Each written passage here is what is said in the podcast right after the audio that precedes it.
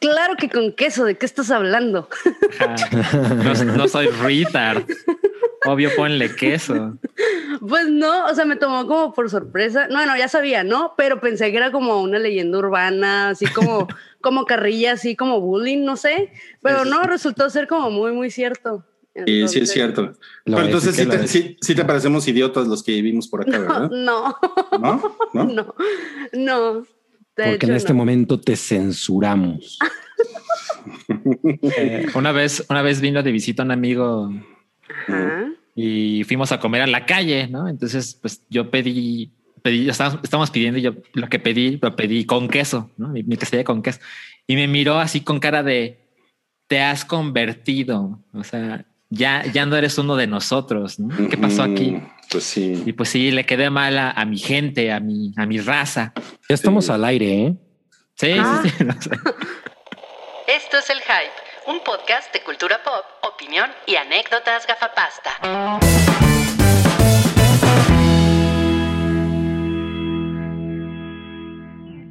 Ya estamos en el episodio 375 del Hype. Yo soy su anfitrión, el Piratita, porque miren, tengo mi, tarro de calaca. ¿No pudiste haber sido Walter Ruiley? Y miren, y mi, y mi caguama. No, super pirata. Los... ¿Dónde se ha visto que los piratas tomaran cerveza?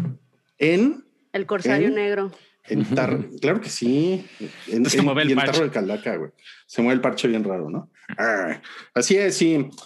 Pues miren, el día de hoy está la personalidad del chaparrito del bozarrón. Soy el chaparrito del bozarrón. Es que ayer estaba viendo el nuevo episodio de Earworm de Vox y se trata sobre este fenómeno eh, radiofónico llamado em, Deep, eh, Deep Storm. Ah, no me acuerdo ahorita cómo se llamaba, pero eran puros güeyes de color que hablaban así. Y la música va a venir a sonar muy increíble. Este es Barry White con su nuevo éxito. Y yo dije, no, pues yo sueno así cuando estoy en el hype. Entonces quiero ser el chaparrito del bozarrón. se me, se me estaban poniendo duros mis pezones de piratita, ¿eh? Con esa voz. tremendo, tremendo. Y mira nada más, esa risa es de Citlali, una, una, una, invitada. Sí, eh, miren, ella es, ella es de Sonora, pero vive en Tijuana. Entonces, ahorita son como las 11 de la mañana en Tijuana porque, porque usos horarios, ¿no? Claro. Sí, sí, sí. ¿Cómo estás? ¿Cómo estás, Citlali? Pues yo muy bien, emocionada es un honor estar aquí en el Hype con ustedes. Gracias por invitarme. Sí, soy una Sith. Yo siempre he O sea, siempre has sido Sith. Siempre, has dicho, soy Sith. La sí, de esos el imperio tenía sus razones. Yo, siempre he pensado que el imperio tenía la razón. Todos los demás eran los pinches ositos desmadrosos. Todos los demás eran el populismo. Exacto, eran los chairos. Bienvenidos al podcast fascista del. Exacto, malditos fachos. Oigan, pero bueno, además de ser Sid, Citlali, em, eh, es la, única persona que ha leído un libro de todos los que estamos aquí durante los últimos dos años. Entonces, eso está muy bien, muy bien. ¿eh? Eso es cierto. Eres, una gran lectora, ¿no? Ahí la llevo, sí, ahí la llevo, lo que se pueda. ¿Es lo que más dedicas tu tiempo, dirías? Eh, este año, este año empecé, empecé muy fuerte con la lectura, pero en realidad suelo dividir mi tiempo como con los videojuegos y las películas y así. Pero, ajá, tengo varias pilas tóxicas aquí, de hecho, porque pues tengo mucho, mucho acumulado, pero trato de avanzarle lo más que se pueda. O sea, las, las, las, pilas es lo que le pasa a la gente que lee mucho, que hace pilas. No, no piensen en las baterías. De es que se, le sale el líquido, ¿no? Ya corrosivas. O en pilates. No piensen en pilates. Oigan, y esa, y esa voz tan sensual que escucharon es la de el hombre del spoiler. Salchi Barnes. ¿Quién, ¿Quién es más guapo? ¿Quién es más guapo? ¿Salchi o, ah. el o, el, o, el, soldado del invierno. Ay, la pones muy difícil. Pero ya no es el soldado del invierno, ¿no? Eh, no, no, bueno, Ese, ese, puto, ¿cómo se llama ese? ese Bucky Barnes. Bucky. Bucky Barnes. Pues el otro día ese señor subió una foto de sus nalguitas y pues no está nada mal ese muchacho, ¿eh? O sea, ¿quién, quién tiene mejor las pompis, tú o él? No, él, él, por supuesto. No, pues yo a Sebastián Stan sí le, sí le daba unos azotes con el látigo ese de la pasión de Cristo. Eso se supone que es sexy. Sexy. Ajá, exacto, exacto. intensidad. Sería el romano en cámara lenta. No sé cómo lo hacen. Oigan, bueno, eh, tenemos que dar la fecha del día de hoy. Hoy es 22 de abril. Es, esto es para la posteridad. Para es el día de la Tierra. es el día de la Tierra, exacto. El día de la Tierra 2021 para todas las personas que nos están viendo en el en el año en el año 2121 que están viendo estos archivos en, en, el YouTube del futuro. Bueno, nos da mucho gusto que hayan rescatado al planeta Tierra y que hayan evitado la catástrofe del cambio climático. Este es el momento en el que entra el cue de Heal the world, make it a better place. No, yo creo que es el momento en que, o sea, aparece el, mensaje de Ruy en una pantalla y aparece el Temil aplastándolo y se muestra toda la apocalipsis, ¿no? Del universo. Sí, está cabrón, está cabrón. Mira, Tello Gómez nos pone en el sótano del Titanic porque te tenemos que explicar, Citlali, que tenemos super chat, el cual eh, eh, es, donde la gente pone pues eh, dinero, ¿no? Pero, pero, pues es la gente que tiene, pues que tiene los fifís, los que juegan golf, los que tienen medios, ¿no? los que se pelean así porque juegan golf. Em, y en el sótano del Titanic está el pueblo bueno, y en el, y en el sótano del Titanic puso Tello Gómez, ese Salchi Barnes que me spoile lo que quiera. wow. Ok. Ah, ah, ah. Oh, tremendo, eh, tremendo. Bueno, entonces ya tienen, ahí, ya tienen ahí el aviso del, del super chat, amigos. El día de hoy sí vamos a tener rifa. Entonces, si usted quiere irle apoquinando el dinerito, 50 pesos, ya saben, 50 pesos, con 50 pesos, ¿a qué se van a hacer acreedores? Uno, a que leamos su comentario. A huevo. Dos, un, boletito en la, rifa que de un material de qué, de, qué se trata hoy, el Dark Pack. Ah, espera, es que se lo mandé, lo mandé a nuestro Slack. Lo que pasa es que Chelito, Chelito Botello tiene un, eh, bueno, tenemos un grupo de WhatsApp con él. Sí. Y entonces ahí nos pone esto y dice que es el Darks Pack, como ven, el Darks Pack. Y entonces, bueno, me, me, gustaría ponérselos en pantalla para que, pues, para que se les antoje, ¿no? Y tienes por ahí el mensaje, Salchi, para que nos cuentes. Exacto, mira, el mensaje de Chelito, que nos lo escribió él directamente, dice, él lo llama Amá, soy Darks Pack. Y dice, este super pack de cervezas oscuras para ti que tiene tinieblas en tu alma y deseas buscar la dulzura en las notas tostadas de la malta. Está compuesto de una maleficio, que es una dark IPA de cervecería Barrio Chicho, una Kosel Dark, que es una dark lager de República Checa, una Valentine, que es una stout rusa, una Koslak, que es una Bock de Polonia, una zorra stout con cacahuate y cierra con una foca parlante que es una stout de malta de avena. Si eres Darks, este paquete bien rifado es para ti. Está en 500 pesitos en seischelas.com en caso de que no te lo ganes y te lo puedes encontrar en el link de QR que también tienes por ahí, Rui. A ver, vamos a ver. Le voy a, le voy a picar esta flecha y si sale una chichona, discúlpenme, ¿eh? porque está, estamos en mi WhatsApp.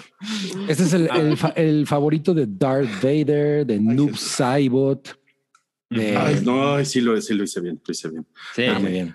Con este código QR, ustedes llegan directo a la tienda de seischilas.com para el URL de el Soy Darks Pack, 500 pesitos. Si fueran Maléfica, este sería el pack para ustedes. Si fueran eh, el, macho cabrío de The Witch, este sería el pack para ustedes. Si furan. Ya, ya entendimos. Ya entendimos. Este sería. Si fueran Megatron, este es el pack.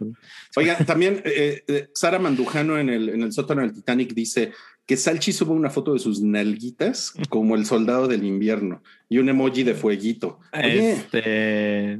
Este, es pues, un hombre casado, Sara. Le, voy a decir a mi esposa que si, que, pues, ¿qué le parece, no?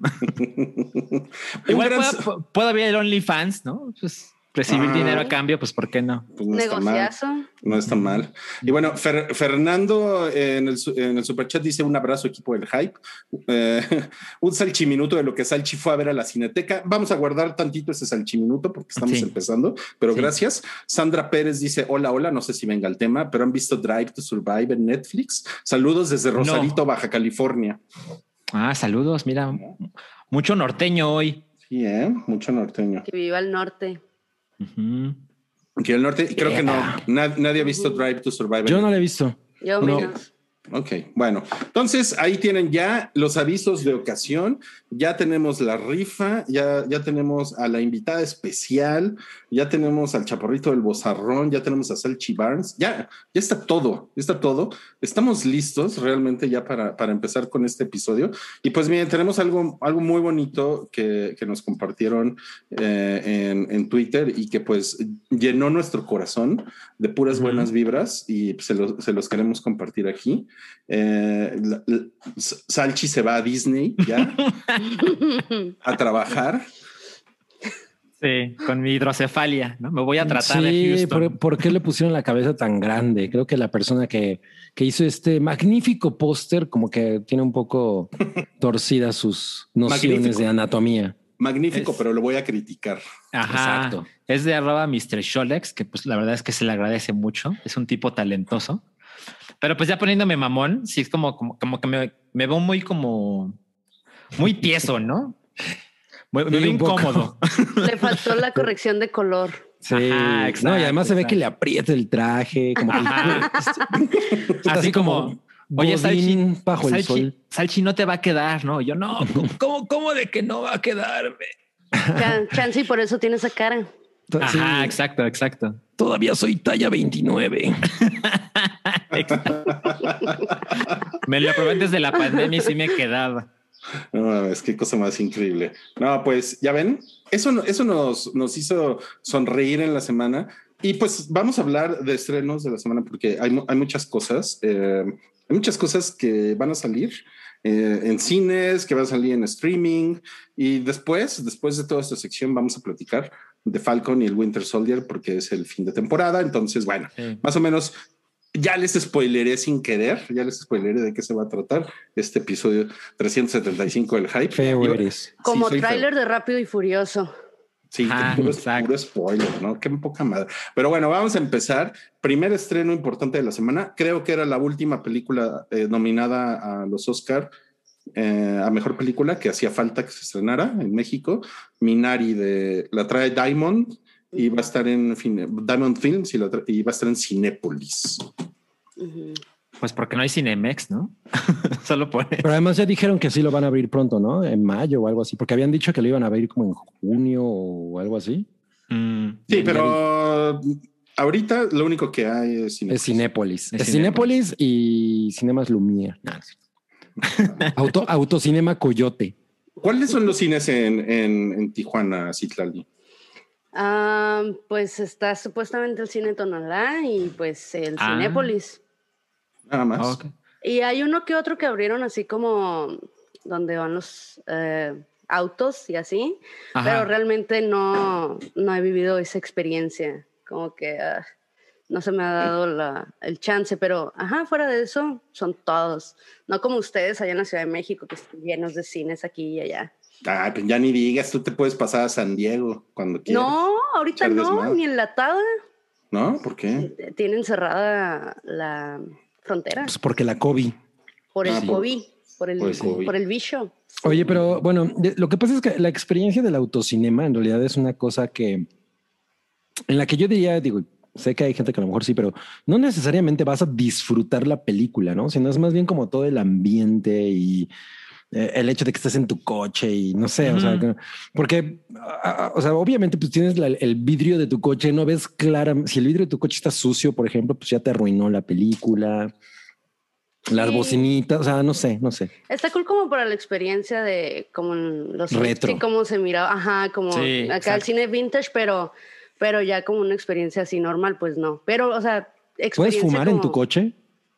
Supongo que sí. Yo supongo que sí. Es, Lo que no está prohibido está permitido, ¿no? Yo no he visto ningún sign que. Bueno, a lo mejor ese es un plus, ¿no? Para, para algunas personas. Em, para los fumadores compulsivos. Para los fumadores, exacto. Para los fumadores, para los fumadores como uno. Oigan, bueno, ¿y les gustaría ver Minari en el autocinema? No. No. No. no. A ver, Salchi, Salchi ya la veo, ¿verdad? Ya, ya la vi. ¿Y qué tal está Salchi, la, peliculita? Pues miren, es turca y es de, es de A24. Entonces, pues, eh, es, era ampliamente posible que me fuera a encantar y fue exactamente lo que sucedió. Es una película con una fotografía muy preciosa, dirigida por un señor que francamente yo no conocía, se llama Lee Isaac Chung, protagonizada por Steven Yeun, quien es conocido por Glenn, se llama en The Walking Dead. Por el chino de The Walking Dead. Es el chino de The Walking Dead. El chino de Walking Dead, exacto, que pues es un sujeto que me parece que eh, rápida, pero merecidamente se ha hecho de una mayor presencia y sobre todo en esta clase de proyectos. Él ha hablado de, bueno, pero es que pues, no por mi cara tengo que salir siempre del chino de, ¿no? Pero bueno, aquí sale, aquí él, es parte de una familia asiática en los Estados Unidos. ¿no? ¿O sí?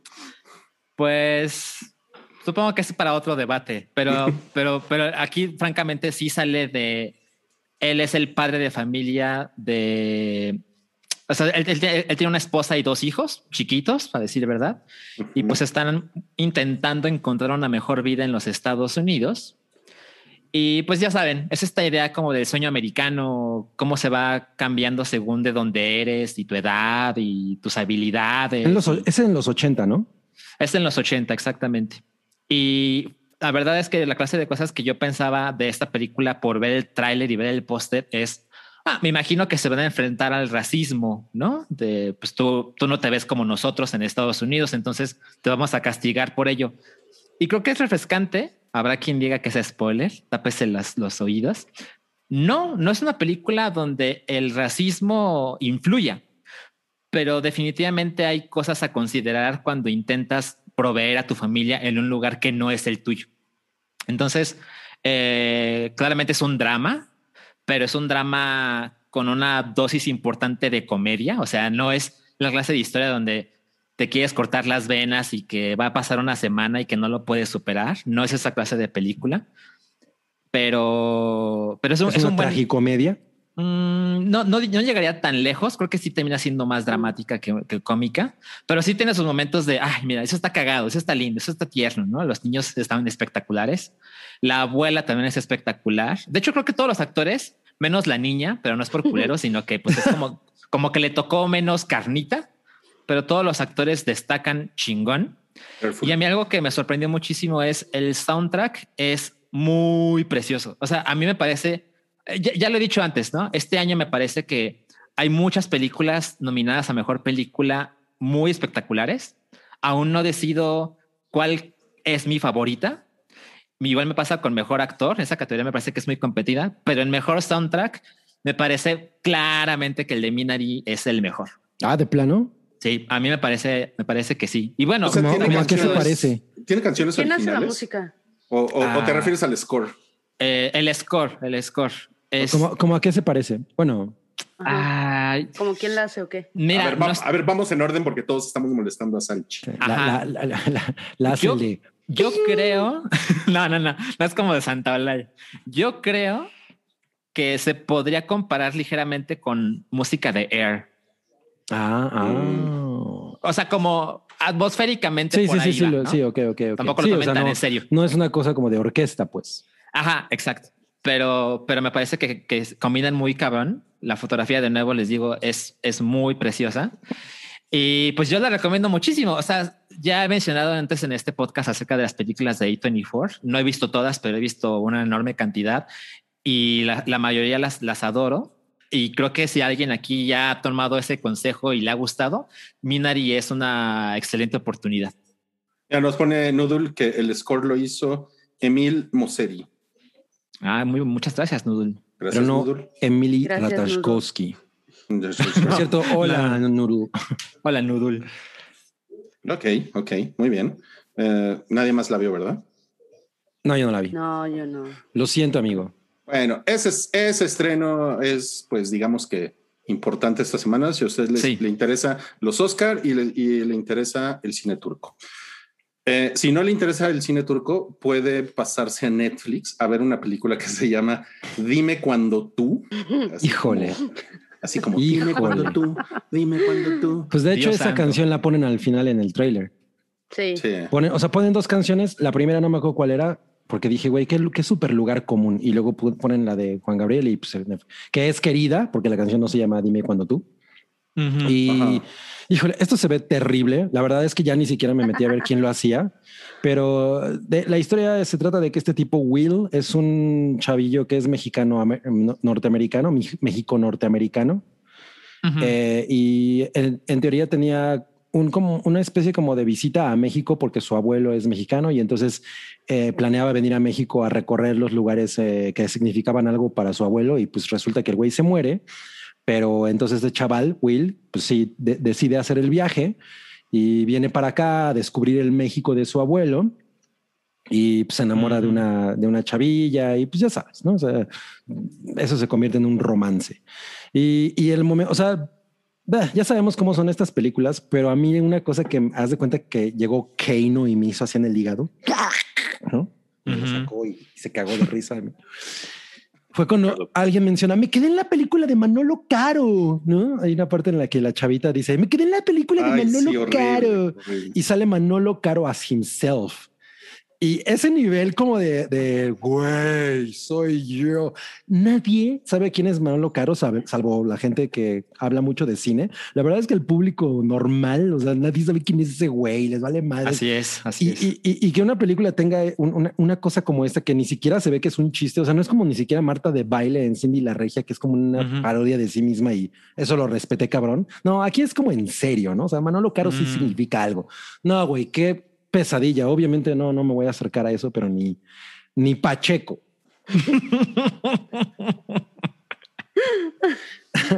pues miren, estoy, leyendo el, no se deje. el, IMDB de Gerardo Gatica, quien es el director de esta película.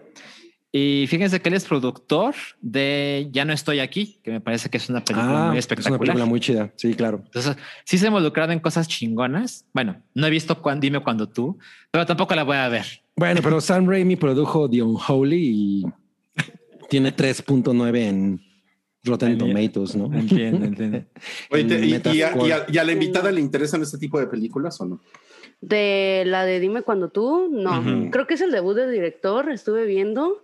Y pues la verdad, yo creo que ya ni por morbo la miraría. A veces veo películas mexicanas, no sé por qué me sigo haciendo eso a mí misma, pero no, creo que ni por morbo la vería. La última que vi por morbo fue la de Nuevo Orden y no, la neta quedé como...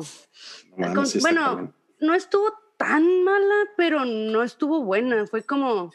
Ah, ah es, que, o sea, sí ha habido cosas definitivamente chidas producidas en México que ni siquiera tienen que ser cosas como de arte, ¿no? Porque pues, es común que esas películas luego sean muy chidas. Pero esta, este tipo de comedia romántica que ya es como confeccionado así como si fueran uh Es, repetitivo, ¿no? Ah, es como, güey, eso no está chido. ¿no? Es, entiendo que es un género al que obviamente le va bien, porque pues, no, se, no se invierte tanto y se genera bastante dinero. Claro. Y que se esfuercen tantito. La verdad es que se ve bien feo. Es como el anuncio ese que ha estado pasando del mezcal. No sé si les ha salido el de Luis Gerardo Méndez, eh, que le están contando un comercial. Ay, no mames, mm. qué terrible es ver eso. Muy bueno, qué bueno que no lo han visto. No, He tenido suerte. Ni el caso, no lo he visto. Y pues la verdad a mí sí me gustó, ya no estoy aquí. Y contrario a, no sé, películas como Cindy la Regia o eso, a la gente la, le tira así como un chorro de mierda a Ya no estoy aquí. Y esa película sí me gustó, fue como que, oye, esto sí está padre, o sea, ¿cómo puedes preferir como a Marta Gadera o a, no sé, a Frida en lugar de, no sé cómo se llama, yo soy Frida o no sé cómo se llama. no manches Frida. No manches Frida, no manches. Y hay dos. Yo soy, y yo soy Frida, ¿y qué pedo? sí, cuando me enteré que le sacaron, le sacaron una segunda parte, dije, como por, pero dije, ok, está bien. No, pues es que fue un chingadazo, ¿no? Creo que esa por dinero.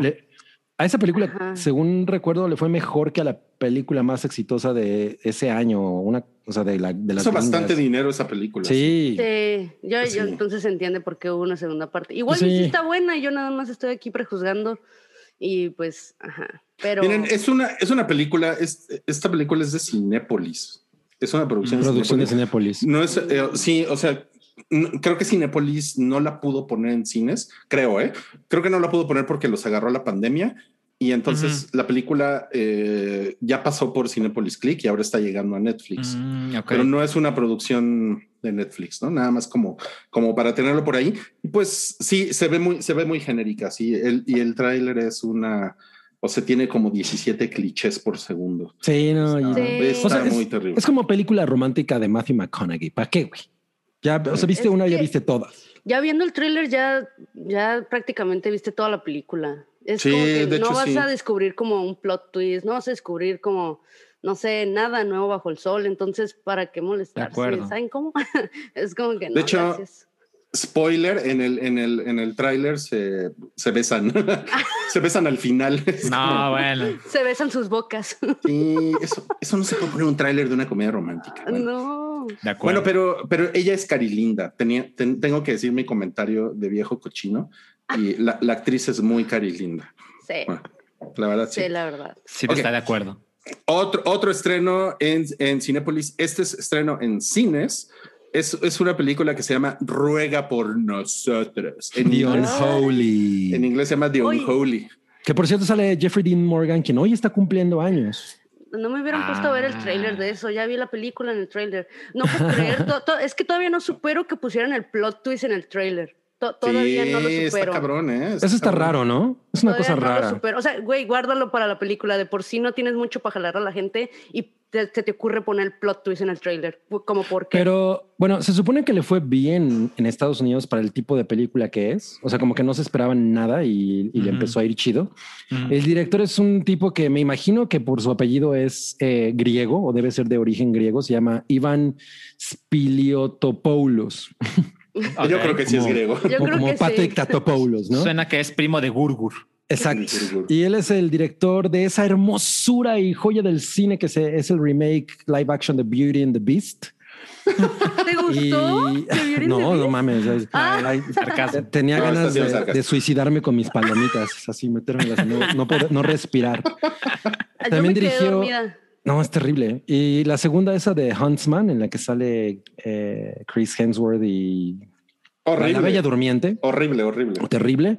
Y el a Hércules de The Rock. Entonces, pues ya más o menos saben hacia dónde. No mames, qué horror, qué horror. Y, la pues, produce Sam Raimi. Y la produce Sam Raimi, exacto. Mm. Para que vean que no es garantía que un buen productor te meta las manos en algo, ¿no? O sea, está cabrón. Spielberg produjo las de Transformers. Claro, sí, sí, sí. Mm. Pero puta, o sea, yo, yo al principio empezó a hacer como mucho ruido esta película de The Unholy, que aquí le pusieron Se ruega por nosotros. Ruega por nosotros. Y, y, no, conforme fue avanzando la, o sea, yo tenía como interés en verla y no, no, ya conforme fue avanzando la, los comentarios dije, no, no way, Jose. Miren, yo, yo, yo tengo una, una explicación de por qué en el, en el tráiler revelan toda la trama. Y, yo, yo creo que esta, este es el tipo de película que está dirigida a, gente que no ve trailers. Y a, Entonces, ¿para qué lo hacen? o sea, pues porque tienen que tener un tráiler, pero realmente esta es una, esta es una película para gente que toma la decisión en el, en el momento, en la taquilla. En el momento en la taquilla. Que le pregunta al señor de la taquilla, ¿cuál está buena? ¿Cuál está bueno? Sí. sí. sí, me va a espantar. Y le dice, ay, mi amor, que tengo ganas de ver una de ustedes, mi amor. A ver, pues, ah, denos dos para esa de rueda por nosotros. A ver, a ver qué tal está. Así. Sí, está, está cabrón. Pero bueno, tengo que decirles que yo vi, yo ah, fui, fui al cine el, el, fin de semana y vi el tráiler. Dije, ah, se ve chida. Yo sí la No, pues sí, pues es que es que es tu tipo de horror, ¿no? O sea, tú sí. No, sí. O sea, sí es, el, sí es el tipo de película que definitivamente pondría así ya cuando, es, cuando estoy en mi camita por ahí de las nueve de la noche y digo, ay, voy a poner algo en la tele. Ah, no mames, me encuentro esta en Prime Videos y la pongo, claro. Ay, no. Estoy como el changuito del meme. Ay, no. no. ay, no. No, hay nada que ver. No me, no me parece buena idea. No, pues bueno, vamos a pasar al otro estreno que sale este fin de semana en Cinepolis, que esta fue la polémica de la semana, que los vimos que estuvieron muy intensos comentando mm. por ahí en YouTube. Demon Slayer, Mugen Train, la película, así se llama. Así es. Ese es Salchis Choice. Eh, sí, eh, la verdad es que no hay mucho más que agregar eh, en comparación con la semana pasada que les platiqué toda la historia de Demon Slayer. Em, pero pues bueno, puedo repetirlo un, poquito nada más. Eh, este, esta película es la película más exitosa en la taquilla de la historia de Japón. Rompió el récord del viaje de Chihiro de 2001. Y pues la película se estrenó, me parece que en octubre del año pasado, eh, pues pandemia, ¿no? Eh, sabemos que Japón no ha sido tan afectado como otros países, pero pues mí me parece brutalmente sorprendente de cualquier manera. Y pues como que se ha ido extendiendo el fenómeno de Demon Slayer y me he encontrado con, digo, ya sé que el, el, Internet se maneja por esferas, ¿no? Pero en mi esfera, cada vez me encuentro más con, no mames, no mames, me urge ver esta madre, ¿no? O sea, ya la necesito. Incluso me he encontrado con gente que dice, yo no pensaba ir al cine aún, porque pues por cuestiones de salud, ¿no? entonces así, ahora que lo veo en los cines, quiero ver Godzilla versus Kong, me aguanto. Quiero ver esto y aquello, me aguanto. Quiero ver Minari, quiero ver esto, quiero ver esto, me aguanto. Van a poner Demon Slayer, ya tengo mis boletos.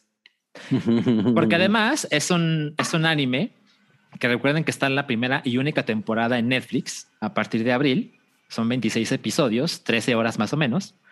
Eh, es, un, es un anime visualmente hermoso. Eh, tiene una combinación de técnicas 3D y 2D muy chingonas. Entonces, me imagino que ver una película diseñada, digamos, en ese formato, seguramente se extendieron, ¿no? Se, lo llevaron al límite. Y, y, esta historia, que no se las puedo spoilear afortunadamente porque tampoco sé de qué va, lo que puedo decir es que es un arco muy corto del manga. Y la gente que hizo la película dijeron, a ver, podemos insertar esto en el anime, pero como que es tan breve, pero chingón, que valdría la pena que esto fuera una película que funcionara como pseudo temporada 2, o mejor dicho, como 1.5, en lo que hacemos la siguiente temporada. Entonces, recuerden, si alguien consigue boletos, porque la verdad es que están muy competidos, o sea, no solo hay mucha gente que la quiere ver, sino que ya sabemos que las salas de cine tienen menos capacidad, ¿no? Entonces, si alguien tiene la suerte de encontrar esos boletos, recuerde que para entender y pues digamos disfrutar al máximo la película, tienes que haber visto ya el anime completo. Les digo, son 13 horas. Si consigues boletos y dices, no, si alcanzo, bueno, ahí está la opción. Pero si no van a poder ver el anime, yo les sugiero que se esperen para ver después la película. Pero bueno, eh, ¿Tú ya lo viste, Salchi? No lo he visto. Yo tengo boletos para verla el fin de semana y aún no termino el anime. Me faltan algunos episodios, pero la verdad es que sí estoy muy, muy emocionado. Yo pensé que no era canon la película. No, sí, súper lo es, súper lo es. ya es que My Hero Academy creo que las películas no son canon y a veces eso sucede con los animes. Pensé que no era canon. Mira, yo no he visto ni un minuto de My Hero Academy, o sea, evidentemente lo conozco, ¿no? Te, digo, yo soy, yo soy bien entusiasta ahí, pero veo poco anime, me gustaría ver más. Pero sí, es usual que en, este tipo de, historias hay una película donde incluso puedas haber nunca visto un solo episodio de esto. Mm. Pero en este caso sí, es, es absolutamente una secuela. Ok. Ok, vale. pues miren nomás. Ese estreno entonces este fin de semana en Cinepolis para que vayan a pelear por sus boletos. Ahora vamos a pasar a un estreno de streaming que es en HBO, se llama Palabras en las paredes del baño. ¿Vieron, ¿vieron, el tráiler? ¿Qué, sí, sí Words on Bathroom Walls se llama. Ok.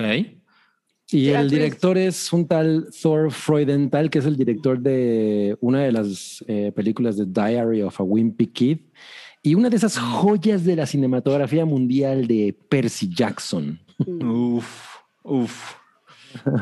Ah, no está tan mal Percy Jackson. Yo, yo, yo vi la primera y no, no me quedaron ganas de seguir viendo nada. Yo vi el trailer y francamente pensé que era algo así como paranormal al principio pero ya después vi como el trip inclusivo y todo este rollo, entonces dije, ah, igual y si le doy chance, pero no sé, como que a la, vez me dio pereza. es que sí, como que justamente como que al principio parece de terror y después parece de superación personal, ¿no? Ajá.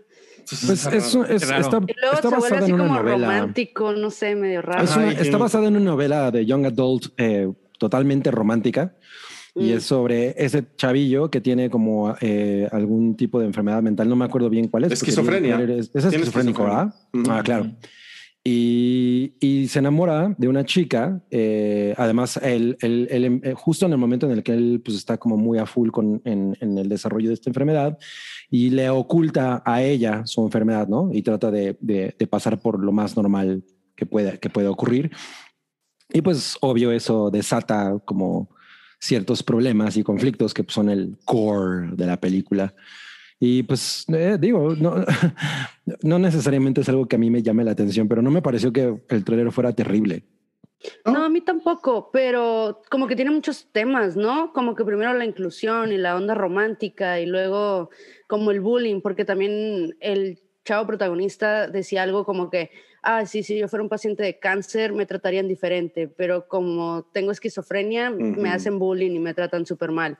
Entonces es como que hay mucho, mucho que procesar, pero realmente no me disgustó el trailer. Yo creo que pues sí me medio llama la atención. Yo creo que sí es algo que sí vería. Y como, como, que es una como que es una historia que hubiera escrito John Green, ¿saben? Es así como es como cáncer la película, este es esquizofrenia la película. Pero con tintes de Hellblade. con tintes de Sí, eso, eso es muy raro. Wow. definitivamente. De Senua. De Senua.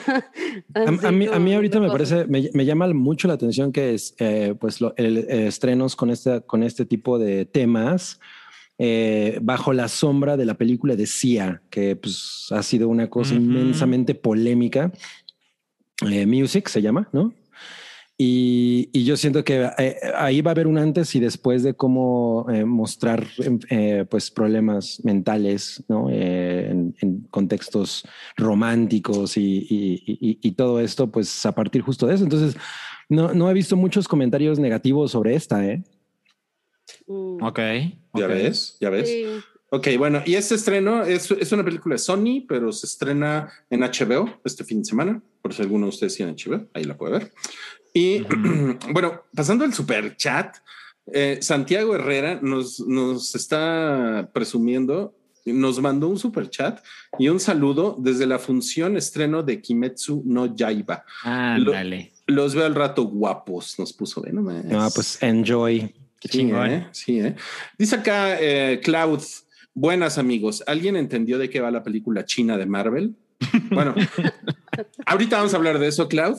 Es uno de los eh, temas de hoy. Sí, porque él dice que no entendió y, y está pidiendo un minuto de la invitada contándonos uh -huh. su hobby favorito. Ah, ella, ah, así sin. Me quedé. Ah, pues mira, es que cómo te puedo explicar que tengo muchísimos hobbies en los que divido mi tiempo, mi escaso tiempo libre. Entonces yo creo que a veces, yo creo que es por rachas, eh, me agarro leyendo y me agarro leyendo libros y a veces me agarro leyendo cómics y a veces me agarro rachas en las que no leo absolutamente nada porque estoy viendo películas. Y nada más eso hago durante el día, o sea, veo películas, los, los no sé, westerns que no había visto antes, eh, películas viejas, en su mayoría películas, películas viejas, pero también eh, pues la nueva oferta, ¿no? También veo series, pero por lo regular no me engancho mucho con series porque quitan muchísimo tiempo y es lo que menos tengo. Entonces, cuando selecciono una serie, tiene que ser una serie que de verdad me llame muchísimo la atención porque no invertiría como mi tiempo a la ligera. sé que suena como muy mamador, pero, pero la verdad es que está cabrón hoy en día, ¿no? Uh -huh. um, hay mucha oferta, entonces poder elegir como algo que valga la pena, pues es una moneda al aire a veces, pero pues se hace lo que se puede. Y eh, pues me gusta. Ya se te acabó tu, ya se te acabó tu minuto. Lo siento mucho. Qué grosero. El tiempo mucho, se acabó. Se te acabó el tiempo, lo siento mucho. Ya pasó bueno, el cronómetro. Sí, eh, cada, bueno, pídanle, acá, pídanle, otro minuto. Sí, Así. si quieren, si quieren saber más de, de los gustos de Citlali, pidan, pidan otro minuto. Dice Al, Alexei Horta, primera vez que les escribo por acá, aunque mm. los escucho desde siempre. Ah, wow. Muchas wow. gracias. Espero estén bien. Ok, vamos a, vamos a seguir con los estrenos de esta semana. No, este yo sé que a Cabri lo tiene, lo tiene fascinado el siguiente estreno. ¿De qué el, estamos hablando? Es un documental de los héroes del silencio. No mames, sí es cierto. ¿Cómo se llama? Eh, Héroes, ¿no? Héroes, silencio, y rock and roll. Silencio y rock and roll. Pues vi el trailer de Amarece tan pronto. Me, me, imagino que pues es un eh, güey, está chido que haya un documental de una banda que representó tanto. Aquí en México esos güeyes fueron gigantescos también y todo. Pero me causa problemas el hecho de que ellos estén tan metidos en la producción del documental, porque pues obviamente Digo, no. Va a quedar como el de Luis Miguel, ¿no? Ajá, o sea, sé que me estoy adelantando, pero pues por lo general cuando uno habla de sí mismo, pues trata de esconder las partes más pinches, ¿no? De, de, de, su vida y, y, y etcétera. Claro. Yo, yo, yo por el, por el, por la fricción que siempre tuve con, con, con, los héroes del silencio, con el pedo de a la gente que le gustaba yo, ¿no?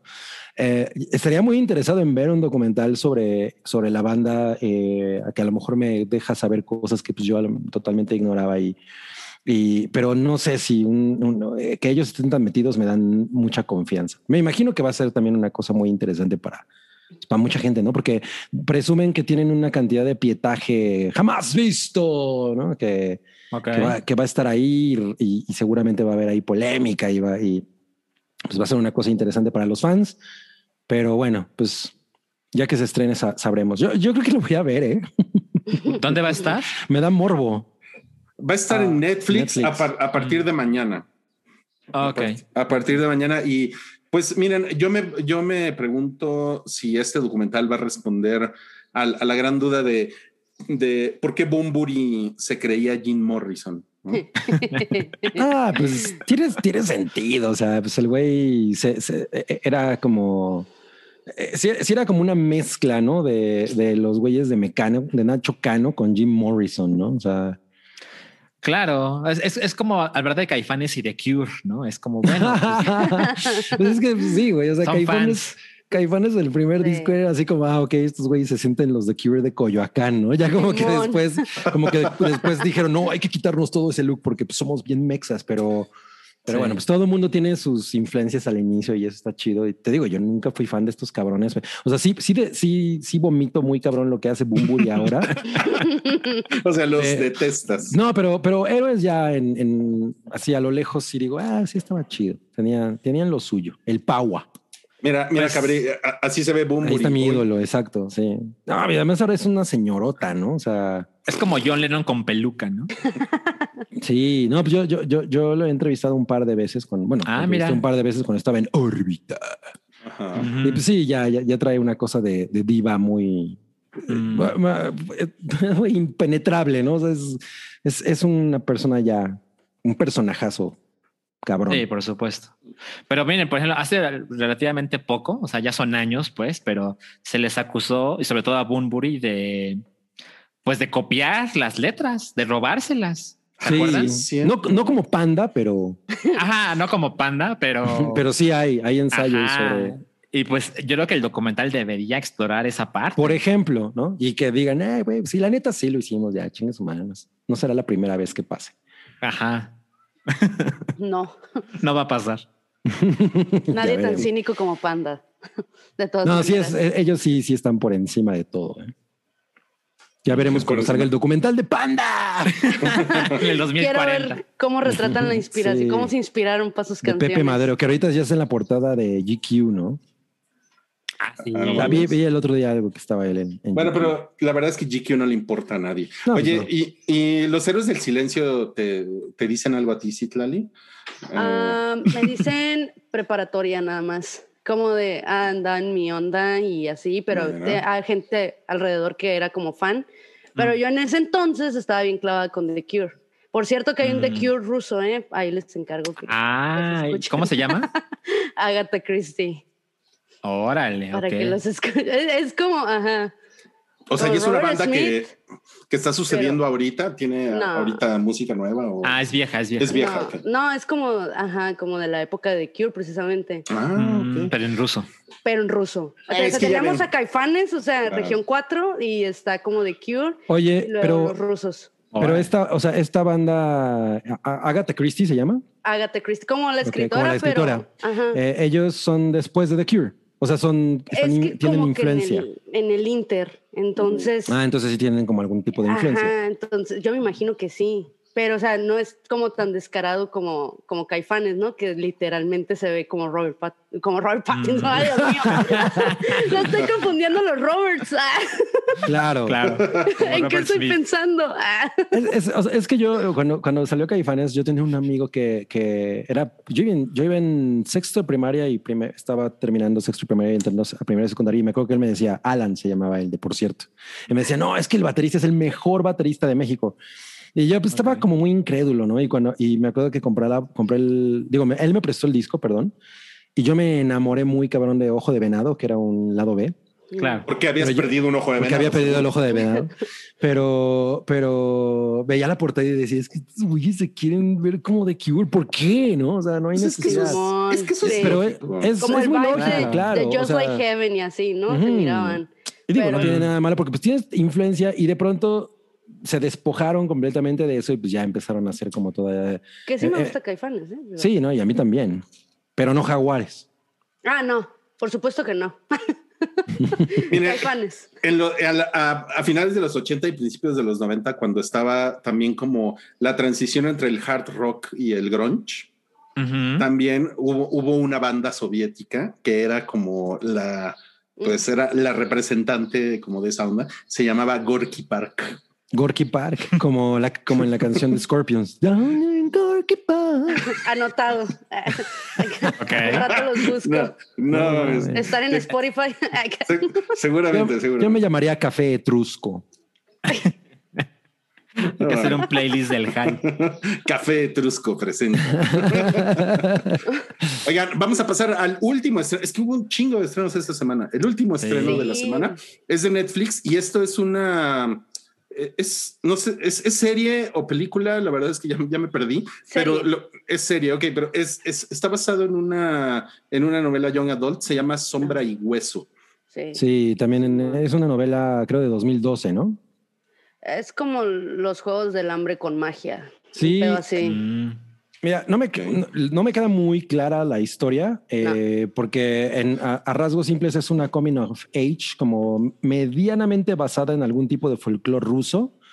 Pero lo que he estado leyendo es que la novela tiene un- una cantidad ridícula de clichés, eh, especialmente sexistas, y que la serie, de una, en un giro muy inteligente, se ha despojado de eso y ha convertido a su heroína principal en una, en una heroína que va mucho más allá del mírenme, estoy protagonizando una serie y que sí hay como mucho más contenido en, en ella. O sea, habrá que ver. Sí. Ok. Personalmente no me llamó la atención. Fue como- pero pues obviamente no soy tampoco target, ¿no? Pero Ah, sí, exacto. es como que, ah, Simón, chido. Y ya. Sí, sí, sí. yo no, no, no creo que seamos target, pero no se ve mal producida ni nada. no, o sea, los efectos se miran suaves. A mí me gustó. me gustaron como- más con los de The Witcher. Ay, no la vi. Tampoco he terminado el juego. Son muchas horas de mi Son vida. muchas horas. O sea, hace mucho no escuchaba a alguien decir está suave y, y me dio mucha nostalgia. O sea, porque eso, eso es muy común en Guadalajara, pero en Ciudad de México no. Sí, Sí. si Henry Cavill es The Witcher, el hechicero podría ser Jaime, Jaime Camil. Jaime Camil es nuestro Henry Cavill. O Eduardo Santamarina. acá. Ya, ya No, tiene las- ya tiene el porte, aparte mide como dos metros ese güey, entonces. ah, Sí, exacto, perfecto. exacto. ya con eso. Ok, a ver, eh, Cloud nos, nos pregunta en el super chat eh, si tenemos alguna opinión de la serie Parásitos de HBO. ¿Es necesaria? Dice. Mm, creo que vale la pena mencionar que justo hace poco se mencionó que esta serie no es un remake de la película, pero la serie sucede en el mismo universo. Mm. Entonces, no sé si alguien lo tranquiliza, a mí no, pero supongo que es importante hacer la distinción, ¿no? No vamos a ver la misma historia. Pero pues a lo mejor puede ser como el, el, la- el, digamos, la misma filosofía. Digo, no vas a hacer una película de parásitos, digo, una serie de parásitos que se trate de unos güeyes que viajan al espacio, ¿no? O sea, Por supuesto, claro. me imagino que tiene un poco la, la- la misma eh, same energy. Ajá, exacto, el mismo tono. A mí, a mí, la razón por la que no estoy pensando que esto va a ser una chingadera es que le tengo mucha fe a HBO, la verdad. O sea, por lo general hacen cosas todo el mundo lo sabe, hacen cosas chingonas. E imagino que Bong Joon-ho está detrás de... Está involucrado. O sea, si me dijeran, oye, ¿qué te parece la serie que va a ser Netflix de, Paras, de Parasite? Diría, no mames, no gracias. Producida por los hermanos Russo. Ajá, por Manolo Ay, así sí la vería, ¿eh? por Manolo Caro. Los rusos están muy chingones. Rui no piensa igual. Entonces, pues así es como me siento con, con, la serie de Parasite. Ahora, no es necesaria, pero es que hay que recordar que lo que sí es necesario para... Dineros le dicen. Dinerito habla, ¿no? Entonces, eso sí, eso siempre. Ok, ok. Gracias. Y también en el super chat tenemos 50 eh, pesitos, los cuales van a servir para la rifa de seischelas.com, que ahorita les recordamos de qué va esa rifa. Y este es de Joaquín Sicairos. Híjole, por poco te llamas Sicario. Sicairos Manzano. O Siqueiros. o Siqueiros, si no, bien vergas. Dice, para otro minuto más de la invitada. A ver, ok. Sigue platicándonos de tus hobbies, entonces. Por favor. Me siento en raro, así como que, qué pedo. Pero bueno, eh, nada, lo que quería terminar de decir hace rato era que también me gustaban un chingo los videojuegos, pero también soy como súper selectiva para ese rollo. Entonces, yo creo que mis juegos favoritos son eh, Dead Space, eh, Uncharted y Hellblade. Creo que Hellblade, el de Senua, se me se convirtió porque pues no sé, como todo este pedo nórdico, igual el último de God of War, por, esa misma, por esa misma razón se convirtió como uno de mis favoritos. Entonces, si no lo han jugado, yo creo que se los recomiendo un chingo. Y mm, de mis favoritos de Nintendo, porque pues me volví Sony con el primer, eh, la primera consola que salió. Eh, de Nintendo les puedo decir que el que más recuerdo es el de Star Fox. Ah, y, Star Fox. Y hasta aquí mi reporte, Joaquín. Muy bien, muy bien. No, pues eso le gustó a Salchi. ¿eh? Está chingón. Salchi, es un en fan. Okay. Oigan, y nos, pusieron en el, en el, sótano del Titanic. Fíjense, es, esta teoría está muy interesante, súper interesante. Dicen que en, en, en, Turquía hay un hype, hay un podcast, un hype, en el que hay un güey, hay un güey que recomienda cine mexicano. Con unas greñas, ¿no? un güey que no se sabe peinar. Exacto. Entonces, como que dije, ah, no mames, o sea, tiene, tiene sentido. Y dije, a ver, vamos a ver Google Translate, ¿no? Entonces, fíjense, primero tenemos hype, ¿no? ¿Cómo se dice hype en español? Bombo publicitario. ok. Ok. ¿Y cómo se dice hype en turco? Bueno, hype, pero este está mejor.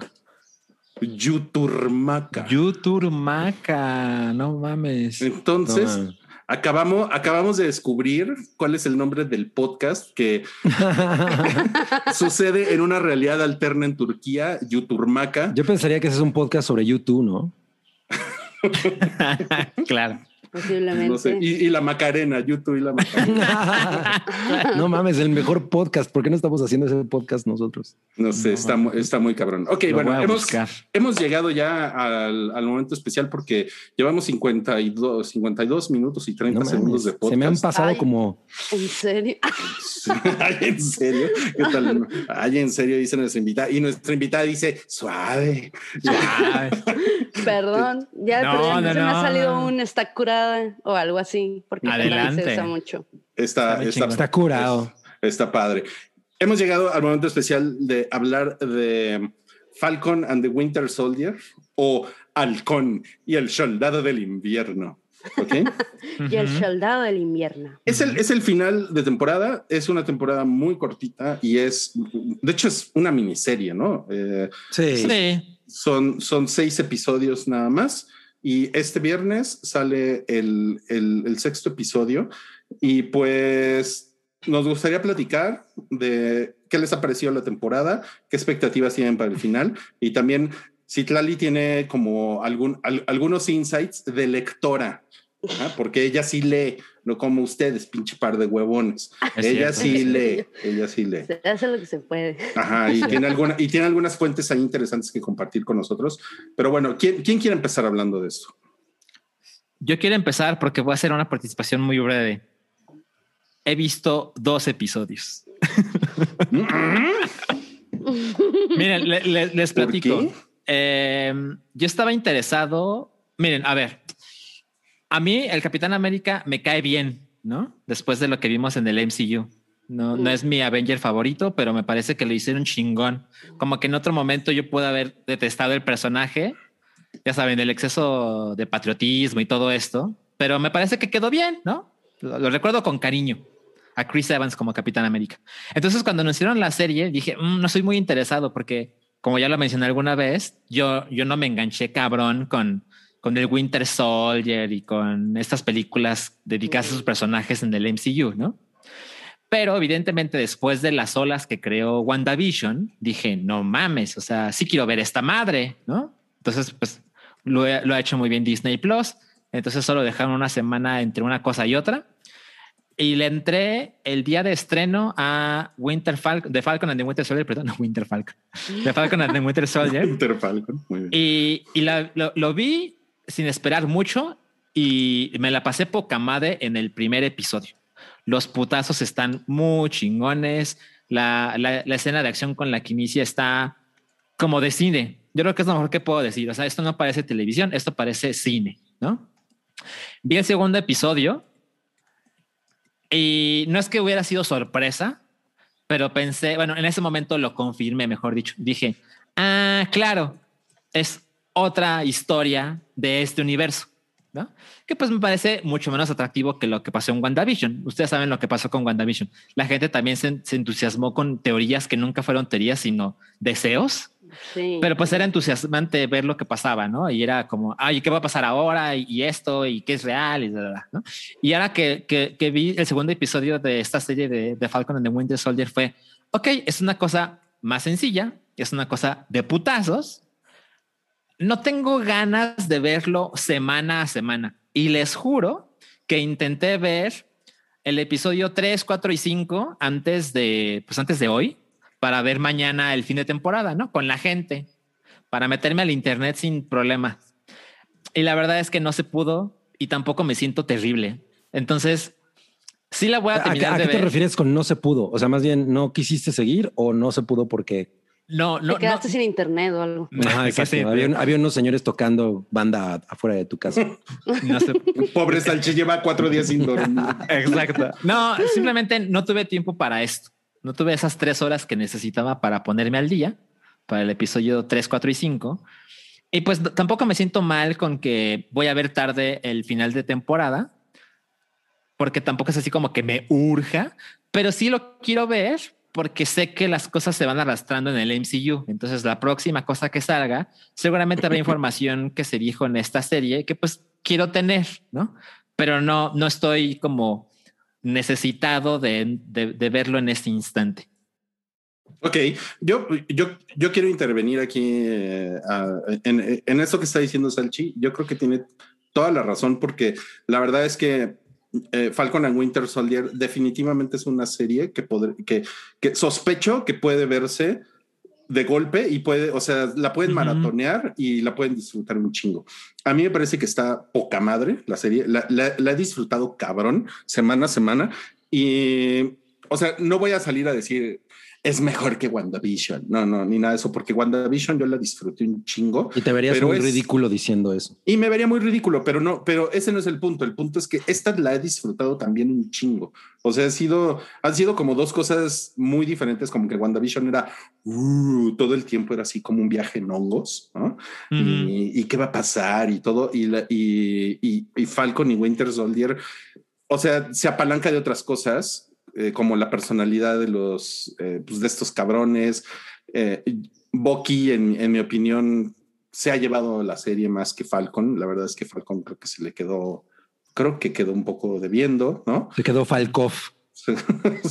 ah, muy bien, ¿eh? Bueno, eso es, ese fue un buen chiste. Tirando el escudo por todas partes.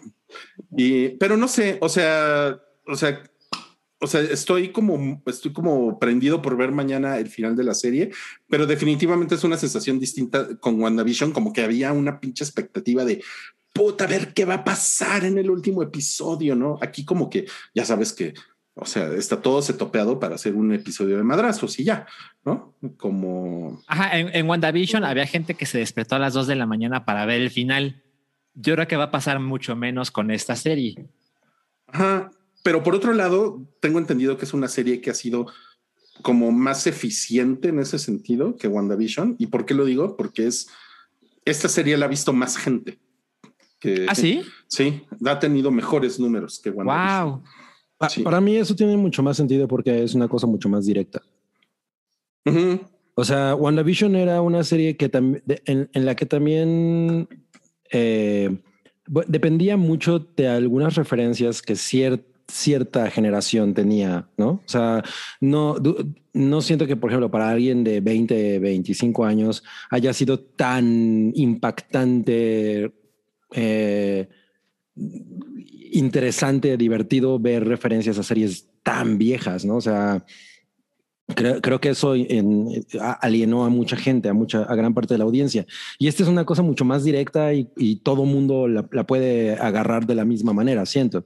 Entonces, yo, yo sí pensaba que WandaVision en ese aspecto como que ponía a prueba la paciencia de su audiencia con ese tipo de cosas. Yo le estaba disfrutando muy cabrón y cada vez que veía referencias a eso pensaba, híjole, esto es algo que a lo mejor no a un chavillo de 20, 25 años no, no, no, le va a resultar tan interesante. O sea, va a ser como, güey, ¿por qué Marvel está haciendo esto? ¿No? ¿Qué pido?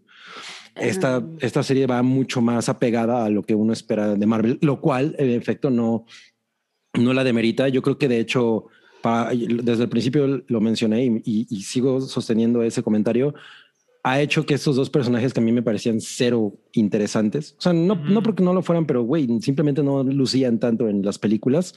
Aquí te, aquí te intereses por quiénes son, de dónde vienen, cuáles son sus, sus pues sus pasiones, exacto, ¿no? O sea, yo, este último episodio, por ejemplo, a mí me, me, me dio pues como algún saborcito a cosas que están ocurriendo ahorita con temas raciales, ¿no? que... Ah, eh, eso me pareció que, que, güey, está muy cabrón cómo está planteado. Sobre todo en el quinto episodio, ¿no? No mames, o sea, yo sí me quedé así como, madres, están hablando de esto de una manera eh, como un poco velada, pero en realidad sí lo están diciendo, ¿no? O sea, esta cosa de, de ah, del América se siente avergonzada de del Capitán América. O sea, ver, América, Estados Unidos se siente avergonzado de Estados Unidos. Es que, qué pena ser gringo, ¿no? O sea, como que eso medio se pone en, eh, sobre la mesa.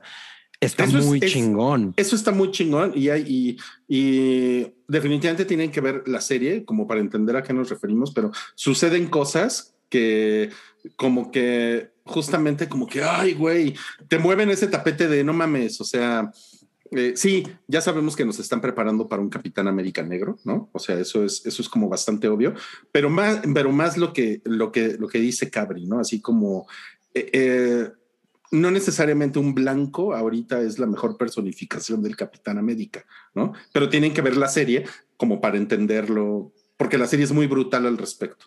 Sí, y eso, eso me, me, dejó así como, no lo estaba esperando en, en ese episodio, entonces me sorprendió mucho y dije, güey, qué chingón. Y, y como que tuve, tuve una, un compromiso mucho más emocional con la serie que únicamente una cosa de entretenimiento. O sea, como que estoy pensando, güey, esto para, para gente con que, que, está como empezando a forjar sus ideas y en este momento en el que estamos viendo policías que siguen matando gente, gente, de color en pleno momento en el que se está dando los resultados del juicio por lo de George Floyd. O sea, eh, sí suena muy cabrón mientras no voy a, iba a decir una cosa que no tiene nada que ver. Pero gracias, gracias. ya, me iba a ir hacia otro. Sí, sí, mejor no. Me, me como mi meltdown. Pero eso me gustó un chingo. Y no, como, como, como fue un plus, creo que ese es el tipo de cosas que Marvel está haciendo que de alguna manera son un riesgo y, lo, y se dan el lujo de hacerlo en televisión, ¿no? Entonces está chingón.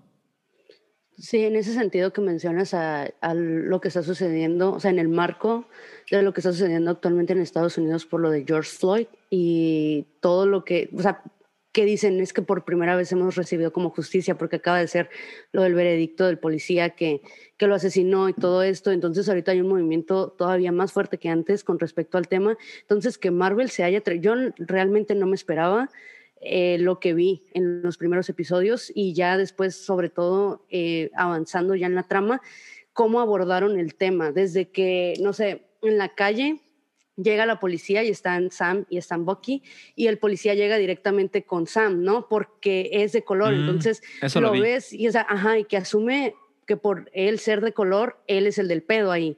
Entonces, eh, todo eso sí fue como, como, wow, o sea, no me imaginé que Marvel fuera a llegar a ser algo así en una de sus series, porque esto ahorita ya se convirtió como en algo muy político y en algo como que muy fuerte y que lo abordara de esa manera fue como que, oh, wow.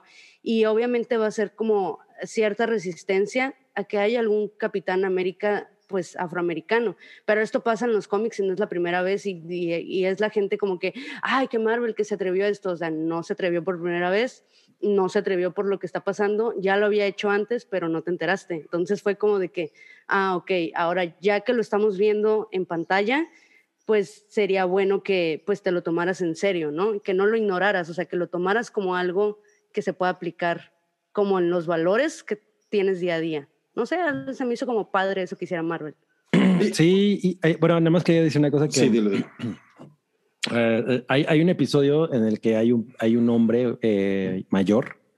No, no, voy a soltar un spoiler, pero es un hombre mayor que, que tiene un un monólogo corto que ejecuta con una pinche seriedad. Y, pero sabes que me recordó un chingo. No sé si, se acuerdan de esto, porque probablemente mucha gente no la ha visto, pero en, Wayne's World 2 hay una escena en la que llegan con un viejito en una gasolinera y le preguntan dónde está, que están haciendo como una parodia del graduado.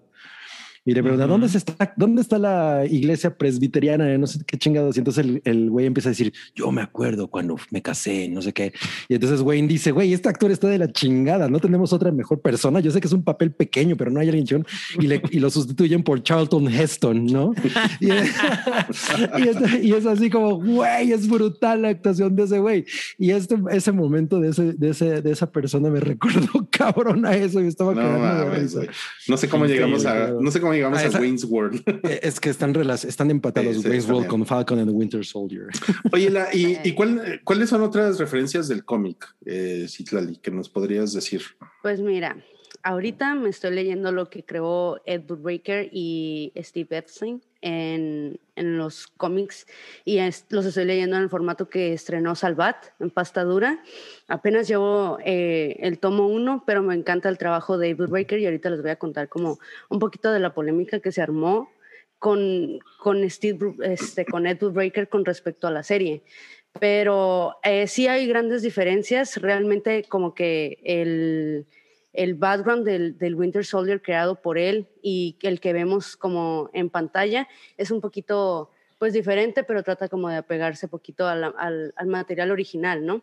Pero algo que, lo, que les quería comentar antes como de ver estas diferencias es que Marvel, no sé, no sé ustedes cómo, cómo ven como todo este tema, pero Marvel ah, tiene como ese, ese es el lack de poder darle ese crédito a los creadores de, Winter Soldier.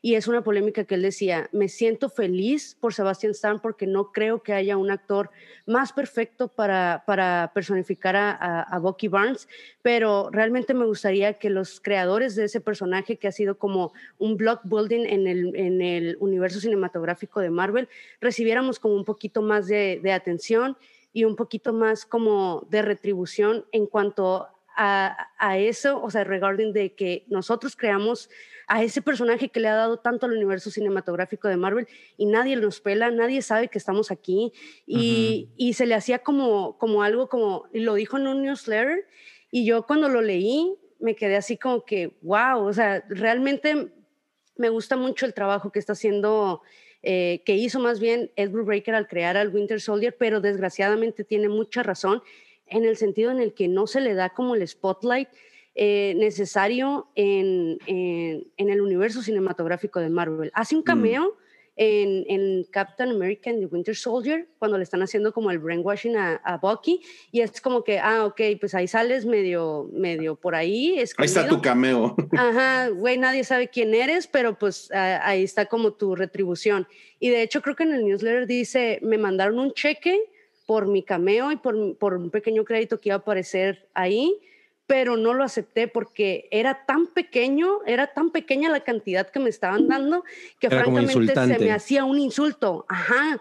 Mm. Entonces yo me, me saqué mucho de pedo cuando empecé a ver como toda esta polémica y me dice, sí, me siento muy feliz del show y que les esté yendo muy bien y todo, pero ¿y nosotros? Es como que, o sea, gracias a nosotros existe Winter Soldier, porque él fue el que reintrodujo como al sidekick de, del Capitán América después de que lo hubiéramos visto en, en, la Segunda Guerra Mundial y todo esto, entonces ya no era Bucky Barnes, Barnes era este pues de Winter Soldier, un soldado, un soldado o así como, sí, pues un soldado como soviético con el cerebro lavado y con su brazo robótico y lo vemos en los cómics y oh, wow y todo.